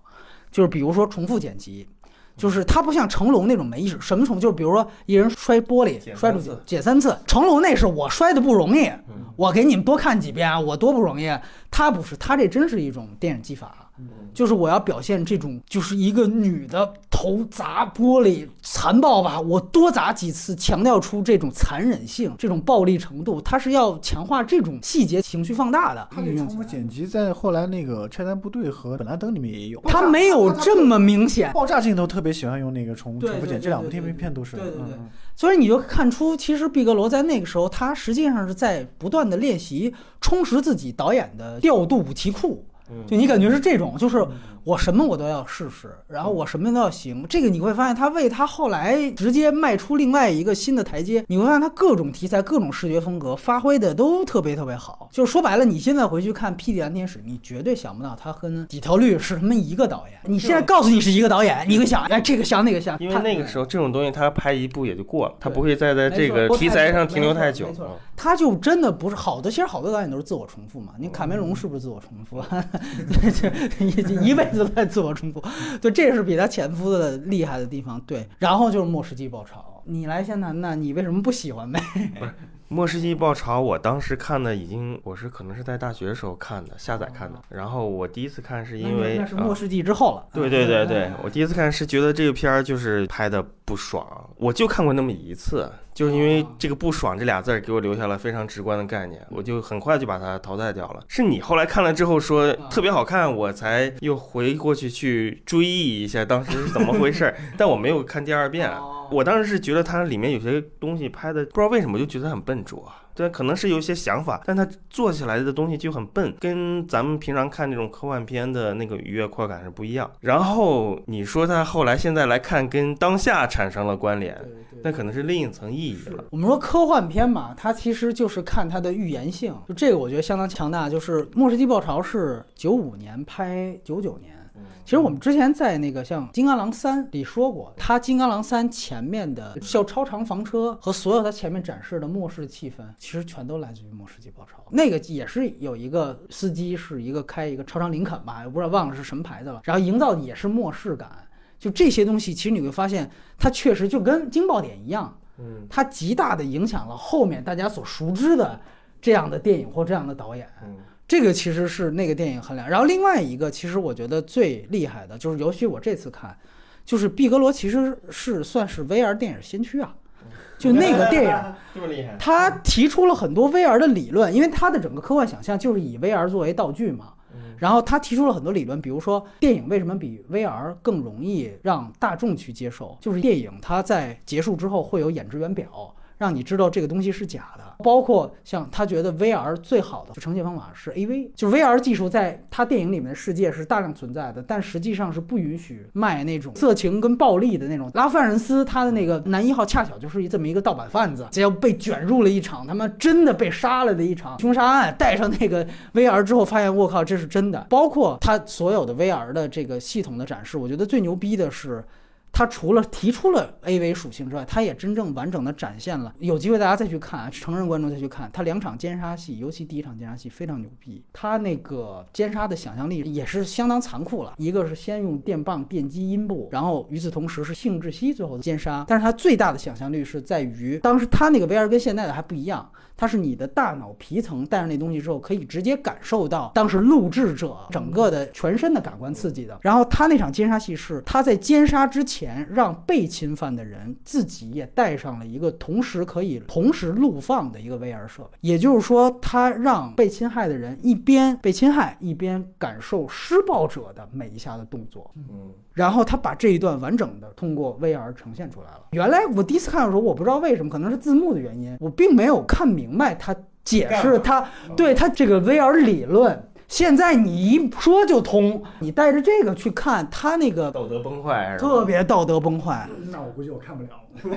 而且他是真正是把科幻想象道具和他的这个具体情节结合在一起，也是把科幻和情色类型结合。但就是从那个片子开始，毕格罗是被美国的女权主义疯狂的批判。就说基本上你就相当于是女奸啊，就是女性里边的败类啊。因为确实他虽然最后也是让那个施暴者就是强奸者死掉，但是那两场威尔视角的奸杀戏就几乎完全是可以成为一个卖点。所以我估计这要不是说毕格罗本身是女的，这要一直男导演这么拍，是今日死绝了。当然这我觉得也挺好，就那时候他利用自己的女性优势也是这么利用，就是我利用男性你们拍完就死，因为那时候你记得 本能，当时保罗·范霍文拍本能就就被骂惨了。这我是女导演啊，对吧？其实她身份上只是评论文章说你这个你作为女性导演你怎么能这样？但其实也就没封杀他。而且我觉得另外一个注意到的就是，他也算《银翼杀手》的精神续集，通篇的亚洲元素，然后阴冷、霓虹美学啊，这个确实影响幻觉，对，然后。包括他也把废土元素也加进来，有一场特别牛逼，我觉得大家现在再回去看肯定会能看出来，就是一场停车场的戏，全是废弃的汽车，然后它背景板是一张巨大的老太太的褶皱脸，其实是一个那种扶贫广告，就是说，你看这是一个扶贫，但是他完全把它放在前面是什么一个非常紧张拉尔夫范斯的一个追杀动作，然后背景是一个老太太褶皱脸，就盯着你前面。我操！然后一堆废弃的汽车，相当牛逼的构图设计。就其实这个不是我们现在喜欢《银上二零四九》的地方吗？但是我觉得它的末世气息是相当强的。你说的笨拙有是在哪儿？就最后什么倒计时，具体情节是确实那个时候的技法没有到后来那么成熟，但是他的所有的想法，你感觉那时候已经超越卡梅隆了，你要是你知道吗？说这个非常想象力的这个强暴戏，我是一点印象都没有。啊，那你说也比较纯良了。那可能也是字幕的原因我我其实也是，我看第一遍的时候我没有觉得这个这么，但是现在看我可能就是觉得，因为 VR 这个现在普及了，尤其 VR AV 现在普及了，所以我觉得这个有普及吗？当然相当普及了。我也没有看，我也没有看，都是他们看的。对对对，因为我还是那句话，就是电影是用二维画面呈现三 D 想象嘛，就这是电影观。就我觉得，如果从这个电影观角度，毕格罗这个电影是用二维画面呈现了 VR 级的想象，所以从这个角度来说，你要真拍了 3D，你要真去拍 VR，我觉得反倒 low 了。就听说明年李安那个不是威尔史密斯那个宇宙通缉令，又要变成说用 VR 技术，我觉得那那个时候我们要看一看。说不定末世纪爆炒 又要再次提升末世纪爆潮的地位，都说不定。片儿我都觉得拍 VR 我都没事儿，我就觉得他拍科幻 有点吓人，我操！绿巨人的质感，我就觉得对，很挺吓人的啊。对，然后呢，咱们回到这个拆弹部队胶片，哎，就是你们就是刚补过片儿，我真的是那个他片子，我大部分的我看过一遍。其实当时我记得我还在看电影杂志社的时候，大家都看了拆弹部队，基本上给的评价都是。是一般般，不光是北美的口碑，就是我们自己编辑部的同事们。北美还行，我不是哦，你不是，我 不是啊！我跟你说，我你看我那一年在在我在啊，我在看电影。我那一年，我跟你说，我那年就看准他会拿奥斯卡。我操！真的，哎呀，我真的，我这是这个这反正你们俩直播打脸，我这反正反正我就觉得就是说不说大家，就说我对毕格罗一些障碍，就是他有些观感上一般，没有到一个某种你已经设定好了就很多可以延展的东西，但其实拍出来表现力就在我看来没那么强。哎，是你跟我说我，说你觉得还不如高群书的《千钧一发》。那我的评分当然是这样显示的 啊，对对，我这话我倒不知道是不是我说的。啊，千钧一发我还挺喜欢，给了四颗星的。拆弹部队我就只现在你要让我回忆的话，我连他觉得连拆弹专家都不如哎，我连他那个那三个镜头重复爆炸那个戏的那个环节设置我都有点忘了。我唯一能记住的就是说他们在狙击的那个持久战那块儿，那个我会觉得是磨人心智的，逼得有点快走火入魔的那个，快有点邪乎的那种，那个心境的状态，我觉得拍的还挺好，我就对那个印象特别深。然后除此之外，关于它整体的那个主题性的东西，我都觉得就还行吧。啊，我只是这个情况。然后蛋科长会补充一下，他为什么能预言能拿我先我我先问，我先问你一下，我我也预言成功了啊！我真的，我有博客作证。咋就冒出来的？不是那年，其实说实话挺好预测，挺明显对，因为他拿了导演工会了，已经。你的预言不能是说提名到最后颁奖那时候预言，你就看完这片子，你这奥斯卡，你这开玩笑，怎么可能能想到这个东西呢？哎，不是，我问你，那你觉得反？伊拉克战争的电影里面，你觉得牛逼的是哪个呀？这么一下让我说的话，雨林那倒没有牛逼呀！哎，伊拉古也是一个编剧啊，一个编剧，对对对，一个编剧。伊拉古我可以。马克波尔，还有《节选修订》嘛？《节选修订》是我特别讨厌的一部电影。你就说小布什一战的话，那它很少，你知道吗？就是精品少，对吧？你这么说，这么一问，我可能一时间想不出来。一战对我感觉更多的是他不是锅盖头，是九一年那场伊拉克战争。啊，对，他不是不时的战争，对对对对，他是老不时战争。我是还是摆明观点，反伊拉克战争电影这是前三，还是可能是最好的。尤其跟比林比，我也觉得就这个电影牛逼过比林很多。然后我是觉得它挺明显的，就是开头字幕他就说了嘛，战争是毒品，这是他特别明显的一个主题提炼的，而且确实他围绕这个东西在做。而且我觉得这里挺好的一点就是鹰眼就是美国，就开始他不是一个受害者。他就是一个对这事儿上瘾，把炸弹拆完之后，他装在自己的这个床头底下，完了之后，他只是在上瘾过程当中越来越走火入魔，到最后越来越多疑。其实他有一场突然闯进那个当地的一个教授，然后拿枪指。那不就是以美国？那就是美国。对，那那时候开始，他的心境开始有变化了。对对，而且其实他之前说的嘛，就是说他有一个门口踢球的一个小孩儿，他就以为那个做人肉炸弹那小孩儿是那个小孩儿。没错没错。然后他，你记得有这样一场戏，然后。猎鹰出来说：“这俩根本不是一人啊！”旁边那个技术兵说：“他觉得是。”然后最后小孩又出来了嘛？鹰眼选择直接走过去。那小孩问他：“哎，还要盘吗？什么？”他直接就走过去了。就我不想选择相信这个你这个事情，那就是美国嘛。他闯进人家家里，然后语言也不通，然后后来让那个教授的媳妇儿给打出来了。对，就很狼狈。就是他在那个时候，他不是打不过他媳妇儿，是你已经在道义上不好意思出手了。所以很狼狈的被打出来。就是这整个他通过这样一个人物，就把美国在伊拉克的那样一个样子，而且最后他不是回到美国超市那场戏，就代表这个人如果就是这个国家的话，这个国家已经没办法平稳的过安生日子了。他的正常状态就是时不常要打一次，对，这就是他的毒瘾。战场。美国的毒瘾就是这样，他时不常的就要打一次。他非常明显的，毕格罗把这个观点就放在了这样一个人身上。然后除此之外，我特别认同刚才胶片说的，就是他在个体上展现了士兵的特别真实的状态，就是等待、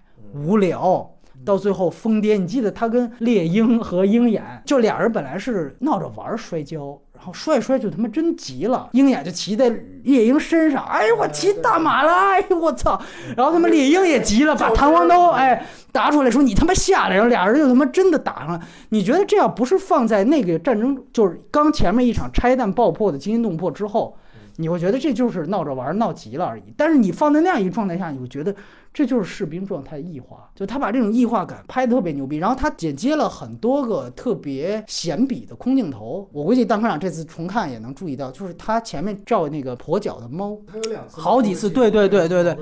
然后后来最后是一个大坑被炸了一个巨大的坑，然后让那个鹰眼他们去查查这个爆炸原因。他在那儿逛逛着就不查原因了，就走到旁边有一棵树，然后发现那树上有有一堆果实，他就盯着那果子看，哎，这果子挺有意思。就是你会发现，它其实接了大量，哎，比如说爆炸的残余旁边的果树啊，跛脚的猫，这些东西其实一下子是在呈现一种抽离感，这就不是一个战争状态时候人应该注意到的东西。所以我觉得这种戏剧化手法，然后另外一个就是他特别有名的，就子弹和爆炸场面的升格特写，实力失重，展现一个失重状态，就这些确实是他这个电影特别强的作者性。邓长，我没啥补充的了。对。哎，对预对对，他要听你预录，不是不是，这这这个从奥斯卡来说的话，他其实还是比较好预测的，因为当年。但是你不觉得当时大家都觉得好像《阿凡达》怎么着那么牛逼，是不是得给个最佳影片什么的？也有这么一个观点。那一年算是这几年的，当时最辉煌的一年，收视率是最高的一年。对对，就是好像他在他前一年是那个《贫民服》，我觉得他应该是《老无所依》之后最好的一届奥斯卡了。对，我同意。不管是那个噱头上，还有他的，因为我觉得那一年是最后一个大年吧，到现在为止一个大年。对，因为他的那个关注度啊，包括，因为我定义奥斯卡的大年啊，除了像那个老无所依那年那么强的一个阵容之外，另外一个就是说一个影片。比如说像《泰坦尼克号》或《指环王三》这种，就是包揽的这种横扫这种，我觉得是一个大年。那一年本来其实是很多人都说觉得《阿凡达》呃会很扫，十几项嘛。我首先《阿凡达》它剧本不强嘛。然后大家说是科幻片儿，科幻片是很重要的。而且《阿凡达》有一个很重要的是什么？它那一年遭到了很多演员的抵制。对，因为它那个绿幕包动作捕捉，主要是动作捕捉，就是就是完全削弱那个演员的这样一个属对砸饭砸饭碗了。这个在当年是一个很重要的一个一个东西。而当年只有拆弹部队在各个方面都是非常平衡的一点，导演或者怎么，而且有女导演这个噱头，有噱头在，所以当时我是觉得就是说拆弹部队应该应该能拿。拆弹部队其实现在想起来真是一个奇迹，它是零八年入围了威尼斯电影节主竞赛，那届是杜琪峰当评委啊，颗粒无收。金狮奖给的还是美国片达伦的《摔跤王》，然后杜琪峰还接受采访说这届他妈没一个好片，《摔跤王》也不咋地，就是完全是没辙了。啊，就是生选一个矬子里拔将军，完了。他等于是到北美一年，好像没找着发行，也不是怎么着。他参加的不是零九年的奥斯卡，他参加是一零年，他零八世界首映，结果拿了一零年的最佳影片，这个是史上唯一一个嘛。其实比他女导演更奇迹的一个事情，惨成这个样子。然后他当时是公关很强，顶峰娱乐也是一战成名嘛。之前大家都觉得是拍他们《暮光之城》嘛，什么之类的。对。然后那个片子，但是我觉得很有意思，是不是大家觉得贡献了一个鹰眼表演？对啊，那就是鹰眼成名之作嘛。他成。之前没有什么作品？就反正我之前是不知道他的，但是他我对演这个演员就是最印象最深的，其实还是《成功大道》啊。对对对，我觉得我觉得他在《成功大道》里面的表现比那个《拆弹部队》要好一点，踩了一个台阶儿。对，因为那个正好是他那个成名之后，大本马上给他叫过去。因为《拆弹部队》，我当时看的时候给我的感觉就是，我印象最深的还是就是一头一尾的那个就是战争是种瘾这个主题。他那个在超市，包括他回到战场的那个状态。因为有时候你觉得男人心中都有一场战争，但男人都喜欢打仗，你知道吗？都喜欢战争这种东西。我知道这个导演是女的之后，我会很惊讶，他会抓到就男人最喜欢的那一部分，抓的挺准的，特别特别准。但是演员方面我倒是没有什么，我是到《成龙大道》以后，我才觉得鹰眼这个演员啊特别、特别好，哎但是后来后来就不行了。但是我举个比喻，美国狙击手布拉德利·库珀后来也凭借那个片子拿了影帝提名。对，拿你看看他跟鹰眼在拆弹部队里，是不是还是鹰眼更好一些？那倒是，到那个布拉德利那一届，包括这几年影帝都都很弱呀，对吧？没有可比性吧？我觉得所有的战争片里面，在那个确实是托人物。我最近一次看，我还觉得我操，鹰眼确实牛逼，就对刚当时刚杀出来的那种感觉。灵性，真的很有灵性。哎对我觉得他现在有点被耗了。我觉得他他的问题就没错，他就被《谍影重重四》之后，大家可能找他类型化东西也被耗进去了，然后再加上他鹰眼第一个领便当干嘛的，再加上他的后来又跑去拍《碟中谍》，我就觉得这个啊，是一个很大的问题啊。然后你看《风和谷》里边，反倒就没有原来那么牛逼了。那种劲儿没了没了。风和谷他戏份很重要啊，对啊，当时我就觉得他应该像《晨钟大闹》那样做一个角色演员，你配角多拿几次提名，甚至拿一个男配，那他就以后就有戏了。对他就可以走实力派了。我一他被个这样漫威给收了之后，他发现哎，这个拍动作也可以，拍一些特工形象的啊。以后我估计他可能就是克里夫·欧文了，嗯，对吧？他你今天在澳门呢，澳门影展。他起不来了。我你你们都这么悲观，天哪！他天赋其实我觉得比高司令还要高，我还是原来挺喜欢这个鹰眼的，我也喜欢，是吗？是吗？但现在不行，哎呦，然后现实，你知道吗啊哎呦，行行行。然后还有两个片子，它的一个是《水的重量》，这个是毕格罗，不只是他个人生涯票房最低，应该是他这所有级别导演里面票房最低的一个电影，他只拿了十六万美元的票房，我也不知道当时发生了什么。然后这个片子主演是新潘，然后这个片子其实是非常厉害的一个电影啊，他是 毕格罗他又一次挑战了自己，嗯完全不同题材。它是什么呀？它是首先是现代和近代双线交叉，然后这个没什么，它现代线模仿的是水中刀。完全是水中刀，你能想象吗？就是，然后近代线模仿的是另外一个女导演的片子《钢琴课》，就是简康平拿金棕榈的那个。然后毕格罗的存在感是，他把水中刀跟钢琴课不仅平行剪辑了，而且他在近代的那条线，他使用了倒叙。其实单从影片来看，它其实的内容非常非常简单，但是从习作的角度来说，他其实在充分练习自己的各种的叙事技巧。你要是顺序看毕格罗电影的话，你真的能明显看到他在电影技法上不断在练习，在充实自己的武器库。就确实这个每一步的挑战难度都在升一个台阶，就是永远不停留在这个舒适区。所以我觉得他可能到最后拆弹部队，他成为这个奥斯卡的第一个女导演的获奖。她是其实是勤奋，我觉得更主要。然后这个戏最牛逼的还是他那个直男拍法去拍女人，他安插了一个肉蛋挑逗那个新潘，不断的全裸晒太阳，然后伸舌头舔冰块儿，因为他是两对夫妻，不断暗示这个新潘其实是被另一对夫妻里面的妻子去挑逗，但是他这么挑逗的拍法啊是有目的的，他最后是有一大反转，告诉你其实真正有奸情的。不是新潘跟这个肉蛋，是新潘的老婆和那个肉蛋的丈夫，然后那两位还是表姐弟，是乱伦关系。然后这个乱伦关系又正好暗合了近代线里面他们去翻案的一个乱伦影响下的一个凶杀案。我能感受到，就是他这些设定设想都是好的，哎，哎但就是表现力，你你别看这么狗血一个剧情，不，他那个近代线那个因为乱伦产生的那个奸杀案，是美国的头几桩的一个世纪悬案，就有点像咱们这儿什么民国几大悬案，白宗卫坠楼，就有那种感觉。嗯。他拍的是一个真事儿，也就是说，他拍真人题材啊，是从那个时期就开始，他把这个东西建立了一层现代的虚构的一个线，跟实际的线还他妈穿越式的穿插，就是他讲的是新潘这些是一个记者团，就是聚焦那哪种。年的片子？零零年的片子，这是他典型的徘徊时期。那个时候他已经完全走出了卡梅隆的阴影了，就是说白了还是在自己摸索自己，哎是要摧毁终结者的故事线哎，啊！对，要摧毁故事线了的第一步，嗯这是他第一部。第二部，他所谓徘徊时期片子，就是他拆弹部队之前的最后一个片子，就是在内地上映的唯一一部逼格罗片，就是 K 十九寡妇制造者。那个片儿我还还印象还是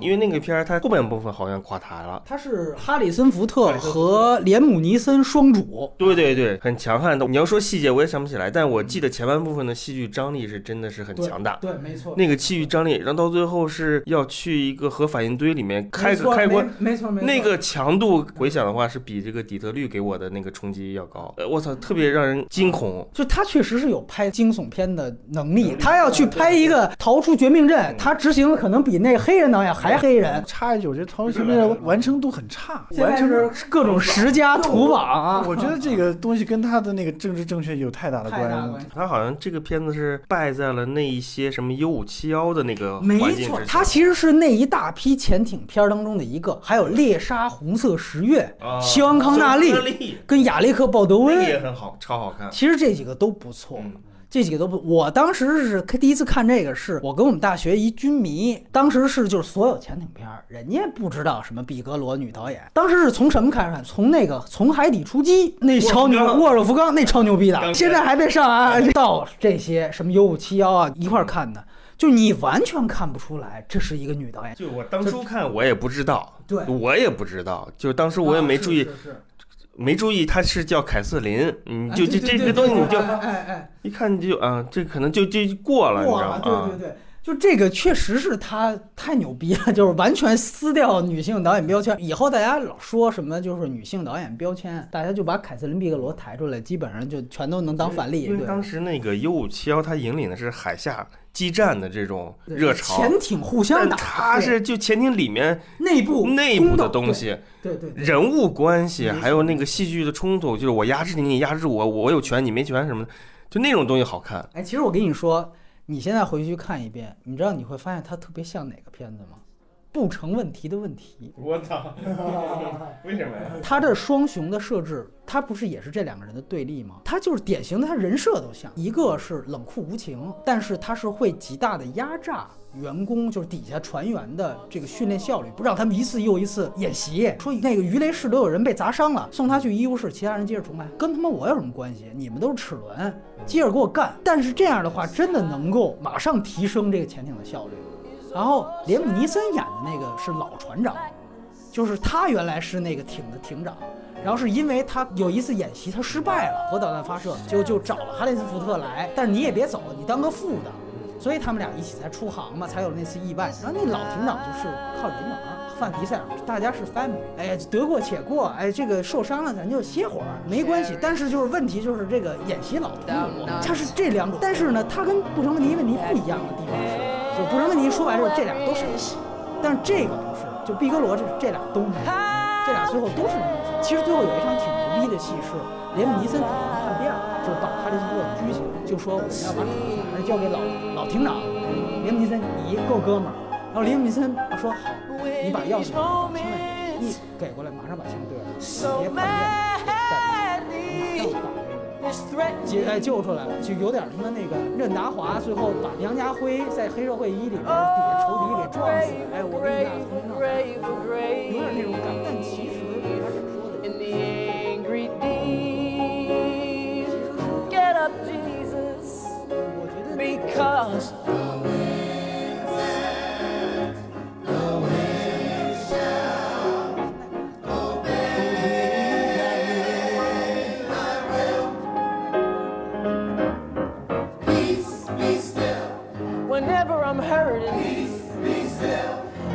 forever unbroken. Peace, be still. Oh Lord, peace, be still. Hey, oh.